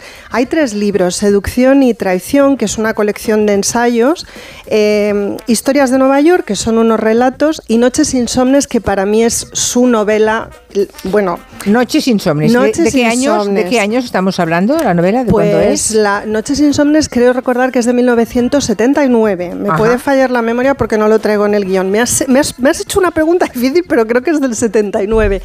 O sea, que la escribió con más de 60 años. Ojo, cuidado.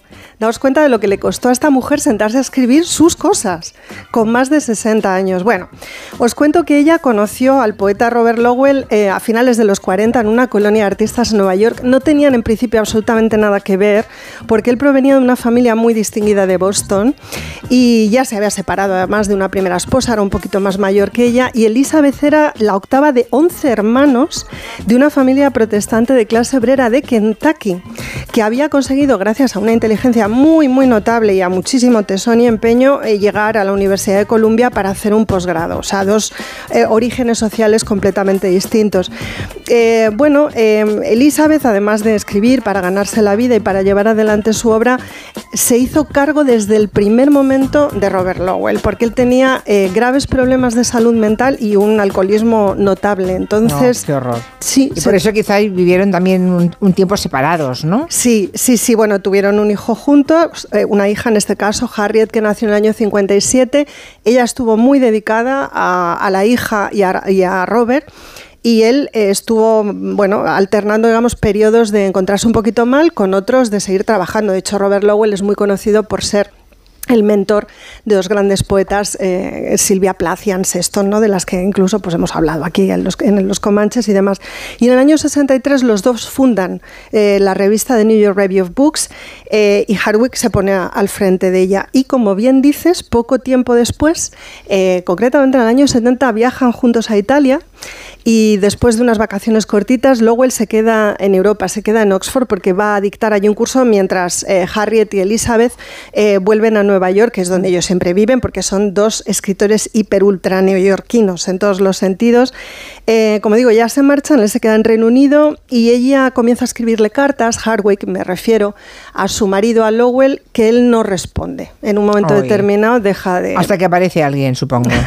bueno, hasta que... La razón del silencio, ¿no? Conoce a otra. Conoce a una mujer jovencísima de la que si queréis hablamos un día porque tiene una trayectoria y una vida que no se termina nunca, que es Caroline Blackwood, que es la heredera de la familia Guinness y que estuvo casada, entre otros, con Lucian Freud, con el pintor, y en el momento en que Robert Lowell y ella se conocen, está casada con Israel Sitzowit, que es eh, bueno, un compositor y crítico musical bastante conocido también en la época. Eh, ella es 15 años más joven que Robert, se conocen una noche y Robert se instala en el apartamento de ella en Oxford. Eh, ese es el tiempo en el que Elizabeth le escribe y, él no, le, devuelve las cartas. Hasta que un día se decide hacerlo para explicarle, bueno, pues lo que ya ella más o menos conocía porque otros le habían contado, que es que la había abandonado por esta mujer. Eh, bueno, Robert sigue con, sigue con, Caroline, eh, con ella tiene un hijo en el año 71, incluso Sheridan. Y bueno, la situación de esta pareja, por cierto, es catastrófica porque ambos eh, son alcohólicos y tienen al niño en una situación complicada, un poco de abandono y además se va a vivir con ellos el último marido de ella, el que os he contado que era compositor y crítico musical. ella se va a vivir con su ex marido. El ex marido se deja caer en casa de ella cuando ella está viviendo con Robert Lowell porque no tiene una perra se le acaban las perras. Y como ella es muy rica, muy rica, y la casa es muy grande, pues caben todos. Ya. Pero imaginaos el caos que es esto. Sobre todo porque están muy. Mm, están enfermos. Entonces, claro, no, además no hay energía en esa casa para que uno tire del otro, ¿no? Entonces, bueno, es una situación absolutamente. Pero vamos, por lo que veo, el poeta Robert Lowell eh, buscaba que las mujeres le mantuvieran siempre, ¿no? Bueno, que, tuvieran siempre una buena condición económica. Sí, no, y que se hicieran cargo de él en un sentido emocional. Lo que pasa es que Caroline no podía con él, claro, a diferencia de Elizabeth, que era una mujer que podía con él y con casi todo, ¿no? A, a costa también de renunciar a muchas cosas, como vamos viendo. Pero es cierto que en este periodo de separación, Hardwick se sienta a escribir. Eh, afortunadamente. Y por ejemplo, en esa época ella produce eh, los ensayos que integran este volumen de ensayo que os cuento que se llama Seducción y Traición y que es muy conocido, donde ella analiza a varias escritoras y las traiciones que los personajes protagonistas de muchas de sus novelas sufren, ¿no? O sea, que se está un poco trabajando a sí misma, ¿no? Su propio conflicto y su propia situación de abandono. Por el camino os cuento que Robert Lowell lo redondea publicando un poemario famosísimo que se llama El Delfín, que por cierto es magnífico, en el que un poco quiere contar su separación de Elizabeth y su enamoramiento de, de Caroline y lo hace eh, in- integrando en el poemario fragmentos de las cartas que Elizabeth le mandaba desde Nueva York. Es decir, hace público el contenido o parte del contenido de las cartas que su mujer le está enviando desde Nueva York cuando le escribe sin saber muy bien qué está haciendo él en Oxford o no sabiéndolo por él, sino por otras personas. Aquí dice un señor que nos escucha, un oyente, Cristian, que Lowell, que Robert Lowell estaba forradísimo, que él tenía mucho dinero. Sí, pues seguramente tenía dinero también porque era de muy buena familia, como se contaba, y además siempre tuvo Sí, pero muy ¿tú crees buenas que la familia le seguía manteniendo? Bueno, sí, o sea, yo creo que él en las mujeres sobre todo lo que busca es sustento emocional ¿eh? y, y calma psicológica para un sufrimiento psíquico que la arrastra muy fuerte. Ya, vale. O sea, creo que los tiros van sobre todo por ahí, pero es cierto que es eh, que, que abusa, digamos, abusa de la confianza que estas mujeres depositan en él. Y bueno, el- el- en concreto el tema de los poemas en- en- que integran el delfín, eh, a mí me parece absolutamente catastrófico. Ella lo soporta todo muy bien, de hecho a Mary McCarthy le dice que a ella no le importa que esas cartas hayan aparecido en el poemario de Robert, que ella entiende que para Robert es un acto literario y que si él considera que eso tiene que formar parte, digamos, de su obra, pues que para ella todo está bien. De hecho, eh, pasado un tiempo, vuelve con Robert Lowell. o sea, esto es así. Hay reconciliación. Hay reconciliación y, bueno, hay un viaje eh, en el año 77 de regreso de él, de Reino Unido, eh, que había ido a visitar a su hijo Sheridan, de vuelta a Nueva York. Él, eh, bueno, ya consigue aterrizar, se monta en un taxi y sufre un infarto masivo en el taxi. Lo está esperando Elizabeth eh, Hardwick en su apartamento del West Side y él muere, muere en ese trayecto con Wow. 60 años. Muy Eh, joven, sí, muy joven. muy joven, Claro, muy pero es que estaba muy maltratado y muy malito. Y Caroline viaja con el hijo a Estados Unidos, vive durante una semana o diez días en el piso de Elizabeth Hardwick y juntas preparan el funeral. Caray, qué historia. Ya. Bueno, em, por acabar ya, para los que no hayan leído nada de Elizabeth Hardwick, decías que tiene, no es una obra muy extensa, ¿no? Que No. tienen tres libros. Estos y tres decías que el libros. mejor es el de Noches Noches Ins- como Insomnes. novela, Noches Insomnes. Noches Insomnes es Muy una bien. especie de novela un poquito autobiográfica. Antonio Muñoz Molina Mm. le escribió un prólogo precioso. Eh, mm, la valora muy positivamente y muy bien. Eh, bueno, es una novela que además puedes lo- leer a ratitos. Antes me decías antes que cuántos libros leo a la vez, yo muchos igual que él. Pues esta es una Pero yo te novela. lo, te lo he preguntado porque me vuelvo loco. Ya, pero no, es, con esta lo, Antes leía de uno en uno. pero lo que te iba a decir es que con esta no te volverías loco, porque es uno de esos libros que abres una noche, lees una hora mientras escuchas a John Coltrane de fondo, lo cierras y al mes siguiente, si te apetece, vuelves sobre Elizabeth Hardwick. ¿no? Es ese tipo de literatura que no te pide continuidad, Que lo que te va a dar es como un disfrute muy sensual, Es que necesito, Nueva York. necesito centrarme, Noelia. Bueno, Ya, pero ya. esto te puede ayudar a relajar.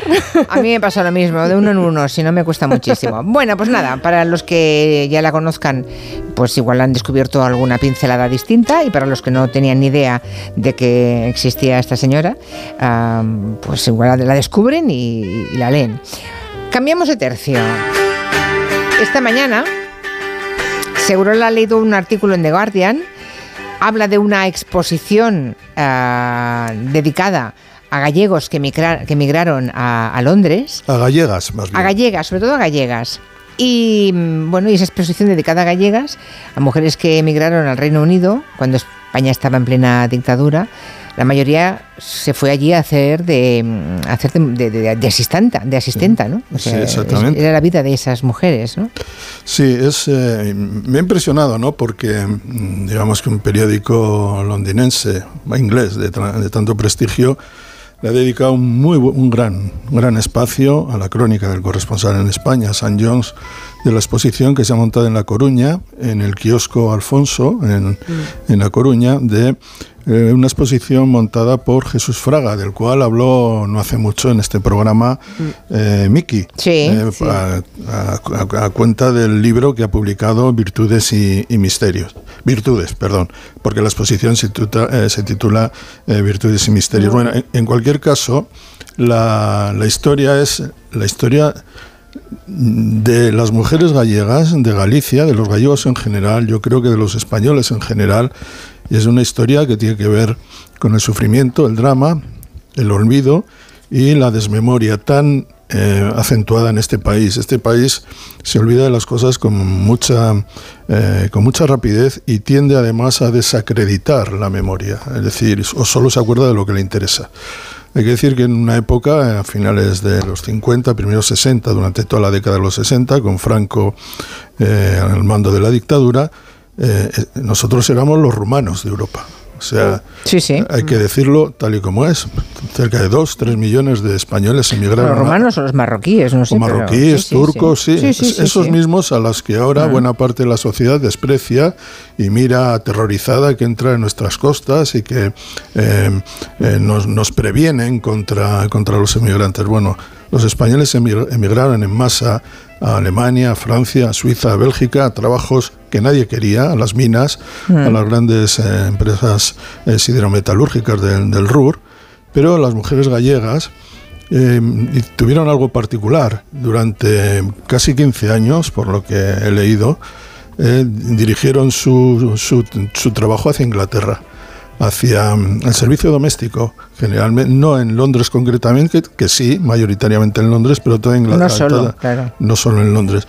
Y eh, esta exposición retrata, a partir de, de la experiencia de Jesús Fraga, que nació en Londres y es hijo de Amalia López, eh, que emigró a, a Inglaterra con 18 años, y nieto de Virtudes, que le había, mm, se había, había viajado a, a- Inglaterra eh, dos años antes, toda la experiencia de una sociedad de mujeres gallegas que abandonaron todo, que abandonaron, tuvieron que abandonar a su familia, que viajaron solas, que no conocían el idioma, que tuvieron que integrarse en un sistema terriblemente clasista en, en- en Inglaterra y que sin embargo muchas de ellas, muchas volvieron, pero otras consiguieron adaptarse, comprender la- la- la- las oportunidades que les daba un país más eh, económicamente más fuerte, más, de- más democrático, evidentemente, e incluso las dificu- ciertas dificultades que tuvieron al volver, en el sentido que ellos, ellas habían visto un mundo, ya estamos hablando de la Inglaterra de los años 60, que fue muy transformativa, y volvieron a un mundo, el mundo gallego, que en muchos aspectos estaba detenido. ¿no? Bueno, de todo esto va la, la exposición de aquellos viajes en dos barcos, en dos paquebotes, el Montserrat y el Begoña, que del puerto de La Coruña zarpaban hacia las costas inglesas, y las anécdotas también, por ejemplo, de eh, la abuela de Jesús Fraga, que servía en casas y en una de ellas eh, hacía los eh, trabajos domésticos a Sean Connery. Ah, mira. y, y hay una anécdota muy buena, según cuenta St. John's, y es que eh, Sean Connery solía prepararle café a ella cuando, cuando llegaba por la mañana y ella se lo rechazaba siempre.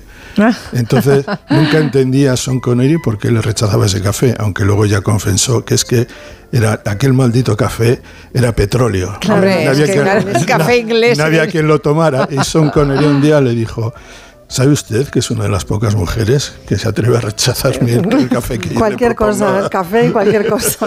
No, es que hay que ponerse en esa piel, ¿eh? Tú imagínate mujeres, en, en buena parte, la mayoría, de pequeñas aldeas que solamente hablaban en gallego, que nunca habían visto nada más allá de los 100, que digo 100 o 50 kilómetros a la redonda de sus vidas, y que de pronto Se se, en se un bajan en, barco, el- en un barco, se se bajan en el hasta puerto. Londres. Es que, mm, caramba. Sí, pero eso lo hicieron, dureza, lo sí, hicieron sí. millones Sí, de, sí. de españoles. Sí. Y si tú preguntas a la generación actual, a la gente que, que es- a los jóvenes de 15 Sí, a, lo- a los nietos de esas Eso. mujeres, sí, sí. probablemente no saben qué se ha ocurrido. No sabe- igual piensan Mm. No que- saben ni se lo pueden igual imaginar. piensan que hemos sido una potencia imperial hasta, hasta Mm. ayer. Este fue un país absolutamente pobre, desastrado, eh, totalmente eh, olvidado, dejado en la mano de Dios. Con españoles que han hecho los trabajos que no quería hacer nadie en los países ricos. Exactamente, eso, ha sido. Y, por eso conviene acordarnos de tantas memorias, de, esta, de la memoria de esta gente. de los que están en las cunetas y están muertos y nadie quiere y no quieren que se desentierren. Todo este tipo es muy importante. Ahora, tiene gracia que te hayas enterado de esa exposición que se hace en Galicia porque lo has leído en The Guardian. Pues igual ha aparecido en más prensa española, no lo sé, pero yo lo he leído igual, Igual sí, pero a mí, bueno, desde que nos lo has contado, pues vamos a ver esa exposición, porque de entrada que nos demos cuenta, porque ha salido en un periódico inglés, tiene su gracia. Bueno, hacemos una pequeña pausa y a la vuelta hablamos de Camilo Superstar, que mm, se ha estrenado en A3 Player. esta semana sí. Esta semana sí, pero es que además detrás de esa historia hay un hilo del que tirar muy interesante. Y bailaremos, en Cero, Julia en la Onda, con Julia Otero. Hazte de legalitas en el 900 y siente el poder de contar con un abogado siempre que lo necesites. Y ahora, por ser oyente de Onda Cero, ahórrate un mes el primer año. Recuerda, 900 ¿Necesitas relajarte y encontrar la calma? ¿Descansar mejor? Tenemos la solución. Tila Alpina Milbus te ayuda a combatir el estrés y a conciliar un sueño reparador. Descubre el poder de la naturaleza en cada sorbo. Relájate y disfruta de la vida con Tila Alpina Milbus. De venta en farmacias y para farmacias. Noche de tos. Respira. Toma Herbetón Respir. Herbetón jarabe con extractos de pino y eucalipto es expectorante natural y antiinflamatorio pulmonar. Herbetón Respir. Consulte a su farmacéutico o dietista. Llegan los directos de la voz. A por todas. Ahora, en directo, tú tienes el poder de decidir y votar a la mejor voz de este país. Ha llegado tu momento. Tú eliges. ¿El público es el que manda? Los directos de la voz. Hoy a las 10 de la noche en Antena 3. La tele abierta. En CEPSA todos nuestros clientes son de 10, pero de 10 de 10. Por eso seas particular o profesional, tenemos una promo de 10 para ti. Ahora si eres de CEPSA Go o de Starresa, ahorras 10 céntimos por litro en tus repostajes. Y si aún no lo eres, únete ya en cepsa.es y te damos 10 euros de regalo de bienvenida. Ven a CEPSA y disfruta de una promo de 10. Solo hasta el domingo en el Black Friday total del Corte Inglés. Hazte con un jamón de cebo ibérico 50% raza ibérica, pieza de 8 kilos por solo 99 euros. Y además un 10% de regalo en todos los jamones y paletas por piezas para una próxima compra. Solo en el Black Friday total del Corte Inglés en tienda, web y app. Antes no podía ni moverme, que si la espalda, las rodillas. Desde que tomo Flexium soy otra. Flexium contiene manganeso que ayuda a mantener mis huesos y eso con los años se nota. Flexium de Pharma OTC. El 30 de noviembre finaliza el periodo voluntario del pago del impuesto sobre bienes inmuebles. Estés donde estés, paga de manera sencilla y segura a través del portal web de la Agencia Tributaria del Ayuntamiento de Madrid o en cualquiera de las entidades financieras colaboradoras. IBI 2023. Con tu pago, mejoramos los servicios de nuestra ciudad. Ayuntamiento de Madrid. En Barajas. En Villa de Vallecas. En Carabanchel. En Centro. En Villaverde. En Hortaleza. Bicimad revoluciona tu movilidad en todos los distritos de Madrid. Tienes más de 600 estaciones repartidas en toda la ciudad. Ahora ya son tuyas. Cuídalas. Ayuntamiento de Madrid. Rigoletto te espera en el Teatro Real. Del 2 de diciembre al 2 de enero vive una de las óperas más queridas de Verdi en una espectacular nueva producción de Miguel del Arco. Disfruta en vivo de estrellas de la ópera como Javier Camarena, Xavier Anduaga o Julie Fuchs, entre otros grandes cantantes. Compra ya tus entradas desde 18 euros en teatroreal.es. Patrocina Endesa. Teatro Real. Siente la experiencia de la ópera. Colaboran con Decorman, armarios y vestidores Distor, Fontalcala Fontanería, Yo Cocino Cocinas y Lifestyle Electricidad 91 609 3370 o decorman.es.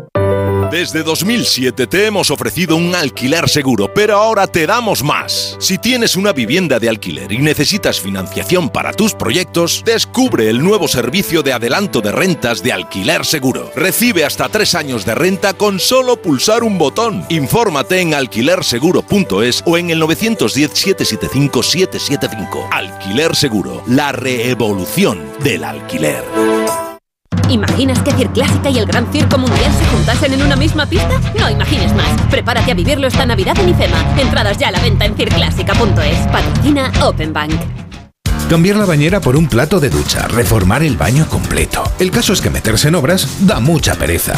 Deje a un lado la pereza y acuda a Duchamanía. Sus profesionales realizan la reforma completa del baño o cambian la bañera por un plato de ducha, con rapidez, limpieza y empleando los mejores materiales. Todo a los mejores precios. Exposición en Paseo del Molino 6 y en calle Cabanilles 39, 91 468 4907 y duchamanía.es. Anoche Edward me llevó a la ópera. Fue increíble. Y cuando llegamos al hotel yo le, besaste. ¿En la boca? Fue mágico. Oh, no. Pretty Woman, el musical, en el Teatro EDP Gran Vía. Vive la comedia romántica que brilla en la Gran Vía. Vuelve a soñar. Entradas a la venta en grupoesmedia.com.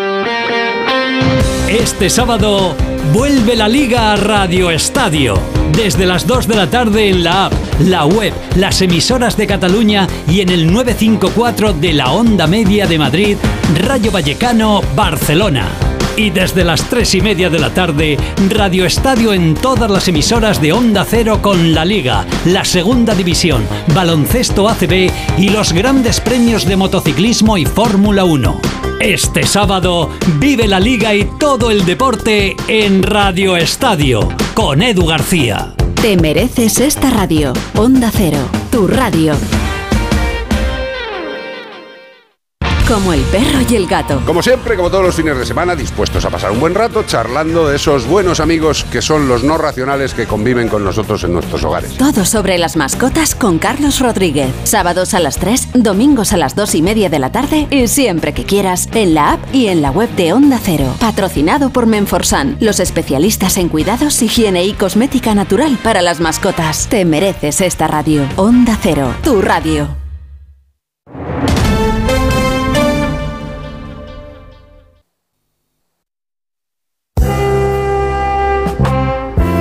En Onda Cero, Julia en la Onda, con Julia Otero.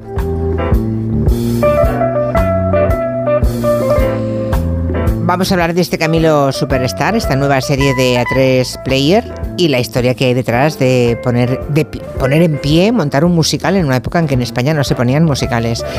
Nos va a contar Nuria Torreblanca, pero antes hay un oyente que vive en Gran Bretaña, Jorge, que dice que él también rechaza siempre el café que le hace un inglés. Escuchamos ¿Qué un es poquito... agua? ¿Qué es aguachirri? ¿Qué es Sí. esto? Hombre, ¿qué es? ¿Qué va a Esto ser? lo tienen que ver en España y esto lo tengo que hacer yo. Un musical de melenudos y un Cristo revolucionario. Estamos hablando de cultura. El mundo está cambiando y yo quiero estar ahí. El Ministerio de Información no va a permitir en la vida que se haga algo así. Con este ímpetu tenemos ahí a Camilo VI peleando en la serie esta. ¿Esta voz es la del actor? Es la del actor que interpreta a Camilo Está muy VI. conseguida. Súper, súper, sí, Pero sí, mucho, pensaba sí. que era Camilo VI, que creí que era una parte documental. No, no, no, no. Ah, muy no, bien, no, muy Esto bien. es todo una ficción sobre una realidad, Sí, sí, sí. que es la historia de cómo Camilo VI consiguió poner en marcha la adaptación al castellano del musical Jesucristo Superstar, que es una historia muy desconocida para mucha gente también. Mucha gente conoce ese musical, pero la historia tiene mucha tela y está muy bien que se hayan concentrado justo en ese momento, ¿no? En este actor al que estábamos escuchando, el Camilo VI de la serie se llama Alejandro Jato. Tenemos ahí a Ángela Carrasco, que es Natalia Reyes, a Teddy Bautista, le interpreta a Diane Lastra, a Lucía Bosé, Eugenia Silva, Paloma San Basilio. Bueno, es que claro, hay una ristra de nombres porque esta historia concentra Claro, muchos claro. nombres populares. ¿no? Muchísimo, claro. Esta serie empieza con Camilo VI en el escenario, cuatro años antes del estreno de Jesucristo Superstar, y está cantando esto.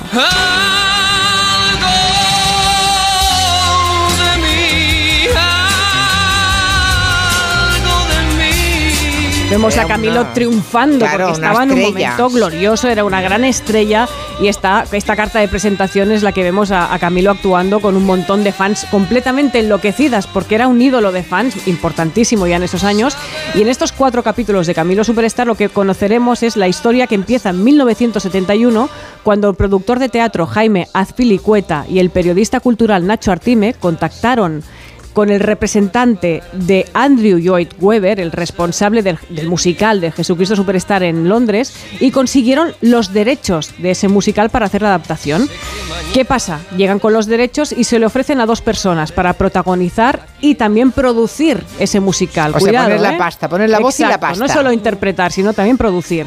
Se le ofrecen a Rafael y a Camilo VI que dijo que sí en cuanto viajó a Londres y tiene un flash y queda completamente hipnotizado por ese musical y, y es lo que escuchábamos en el trailer. Yo tengo que hacer esto, o sea, el empeño es gigantesco. Pero claro, ¿no? 1971. Claro, Franco el espe- todavía estaba vivo. Exacto, Solo ese- imaginar una estrella pop eh, Jesucristo convertida en ello. Claro. Supongo que ya se le pondrían los. Claro, es aquí empieza, aquí empieza la burocracia, aquí empieza la historia que hay que empezar a pelear, ¿no? Eh, el espectáculo tarda porque eh, hasta que por, esto se va demorando hasta 1973, que es cuando se estrena la película Jesus Christ Superstar, y entonces la polémica llegó hasta el Vaticano en ese momento, ¿no? Porque la representación pop de Jesús eh, era estaba muy mal vista. Lo que pasa es que el Papa Pablo VI dio el ok, visualizando que se acercaría así a los jóvenes. Tuvo la, la revelación que, que, bueno, que mira, bien, mira. claro, será una manera de llegar a ellos. Claro. Yo recuerdo vagamente, porque era una, era una adolescente, una niña, pero recuerdo, recuerdo cuando se estrenó que hubo mucho escándalo en España. bueno, recuer- yo recuerdo que en la revista Triunfo, que era la revista de izquierdas por naturaleza, en, en el franquismo escribía Manuel Vázquez Montalbán, Aro Teglen y compañía, eh, dedicaban números enteros a seguir la pista de la polémica Jesucristo Superstar. Sí. Claro. Era, era un asunto que trascendía claramente lo artístico, lo musical. Claro. Era un asunto estrictamente político. Sí, porque estamos, como os decía, en el año 73, estamos en ese año, se, se estrena el- el- la película, se da el ok para la película, el musical, y aquí en España, ¿qué teníamos? Pues el Ministerio de Información y Turismo, que llevaba años censurando el proyecto con diversas negativas, que cada vez eran más variopintas, ¿no? Hasta que en septiembre del 75 el gobierno dio el sí y ya por fin se da luz verde a ese proyecto, ¿no? Hubo un ensayo general para los censores, qué bonito, ensayar para los censores, en los que se va a discutir incluso el vestuario femenino, los movimientos. María Magdalena bien tapada. Claro, los, los Bueno, pero- movimientos pero de la- las actrices, por Sí, ejemplo. Pero los censores veían lo que los demás no veían. Y a los censores se les ponían los dientes largos también. Menudo- Bueno, bueno, claro, es que además eh, a veces se, se ven más de lo que hay, ¿no? Es, Exactamente. eso que tiene la mirada sucia. Ven triple. Claro, exacto. Por suerte, después de, de- de todas esas eh, sugerencias de los censores, no hicieron ni caso a ninguna. Lo que sí que, por ejemplo, tuvieron que adaptar fue el Teatro Alcalá Palas de Madrid, ¿no? Porque no, no estaba preparado para un espectáculo musical de estas características e incluso trajeron equipo técnico de Alemania e Inglaterra. Camilo VI puso 12 millones de su bolsillo para financiar ese musical en ese momento. 12. Y, sí, sí, 12. sí. Y entonces, era una, barbaridad. Una barbaridad. Sí, una barbaridad. Era, mucho más de lo que yo creo que no sé lo que costó el traspaso de Cruyff en aquella época, pero no creo que fuera. en- No, no, o sea, en, en la ¿eh? conversión, la conversión en Santi siempre es en fichajes de futbolistas. Está bien. En su Recuer- vida. Recuerda que Cruyff llegó en el año 73. ¿eh? 12 Igual, millones. Sí, Exactamente. sí, sí, aquel- en el mismo año. Pues fíjate. Entonces, claro, ya sé, bueno, es luz verde, financiación, pues ¿qué tenemos que hacer? El casting. Tenemos que empezar a proponer y a buscar a los protagonistas. Estaba claro que Camilo VI iba a ser Jesucristo Superstar y entonces hay que encontrar a María Magdalena, que fue una elección perfecta en Ángela Carrasco. Basta ya de angustias, deja los problemas, olvida las penas. Yo sé que nada va a pasar, todo estar en paz. Pero esta no fue la primera opción. La primera María Magdalena que se estaba barajando y muy fuerte fue Paloma San Basilio, que también aparecerá en la Pero serie. no quiso ella, ¿no? No, no, no, no, no, no es que no quisiera. No es, bueno, se dijo de aquella manera. Lo que pasa es que por lo que se dice es físicamente no era era muy era muy moderna, ¿no? Para ese personaje, digamos que tampoco- a ver, en dos años le ofrecieron Evita y ya triunfó y Claro, arrasó. Quiero decir sí. que le llegó muy rápida la oportunidad también, ¿no? Pero pensaron que en este caso Ángela Carrasco, que era dominicana y de alguna forma pues daba más, más la dulzura para interpretar a María Magdalena, ¿no? A Teddy Bautista, eh, bueno, tenemos clara la elección, eh, fue, eh, perdón, para el papel de Judas eligieron a Teddy Bautista, el de los Canarios, un magnífico, extraordinario cantante que luego se convirtió en presidente de la SGAE. Pues ahí lo teníamos como Judas, que estaba fantástico. Herodes fue Alfonso Nadal y desde la inauguración del musical hasta su finalización, que fue en marzo del 76, 86, fijaos que poco tiempo estuvo, eh, que pasó, pasó de todo delante del teatro. Pues el grupo terrorista de extrema derecha, Guerrilleros de Cristo Rey, intimidó a los espectadores que se acercaban a las taquillas del teatro del Alcalá Palace. Hubo llamadas telefónicas al recinto advirtiendo de la colocación de bombas. Bueno, fue todo una constante de, de movidas e incluso a Ángela Carrasco también la habían amenazado. O sea, fue todo... Igual ahora los nietos de esos van de noche a otro sitio, ¿no? Puede, puede que sí. Sospecho que sí. Y eh, mantenemos, ya lo dije la semana pasada, el gran momentazo para mí de este musical es cuando Camilo Sesto canta Getsemaní. Yo quiero ver, yo quiero ver mi Dios. Yo quiero ver, yo quiero ver mi Dios. Quiero saber, quiero saber, Señor. Quiero saber, quiero saber, Señor. Con morir que voy a conseguir. Tiene mucho mérito realmente. ¿eh? Muchísimo, El esfuerzo, muchísimo. el riesgo económico que corrió. Ahora y fue, que- fue un exitazo Sí, brutal. ¿eh? Tremendo, tremendo. Y además, bueno, pero no puedo hablar ahora. Andrew Lloyd Webber desde Estados, eh, perdón, desde Londres dijo que la interpretación de Camilo VI era la única equiparable a la versión anglosajona. Que el creador del musical diga esto, ya Camilo, vamos, ya quedó completamente en paz con todo, ¿no? Sí, sí. Bueno, pues son cuatro episodios en la Sí, tres de momento se tenemos colgado uno, solo hemos visto el primero. Cuenta muchísimas más cosas que le ofrecen ir al Festival de la OTI. Bueno, muchas Hombre, historias claro, muy haber, interesantes que tenéis que ver, que está realmente muy bien. Nos quedan apenas un par de minutitos y mm, a lo mejor podemos utilizarlos, Santi. Mm, ¿Nos puedes contar lo de los deportistas que ahora resulta que en lugar de coleccionar coches de lujo, de muchos ceros o de millones incluso, dices que ahora compran arte? ¿No será que compran las dos cosas? Sí, invierten en el arte. Les sobra tanto la pasta que ahora compran el coche No, y además invierten en arte. Eh, Sobrarles les ha, sobra- les ha sobrado bastante en los últimos 20 o 30 años en Estados Unidos. Los de- deportistas han estado muy bien pagados y han invertido, pues generalmente en chufla, coches, casas, lo típico, ¿no?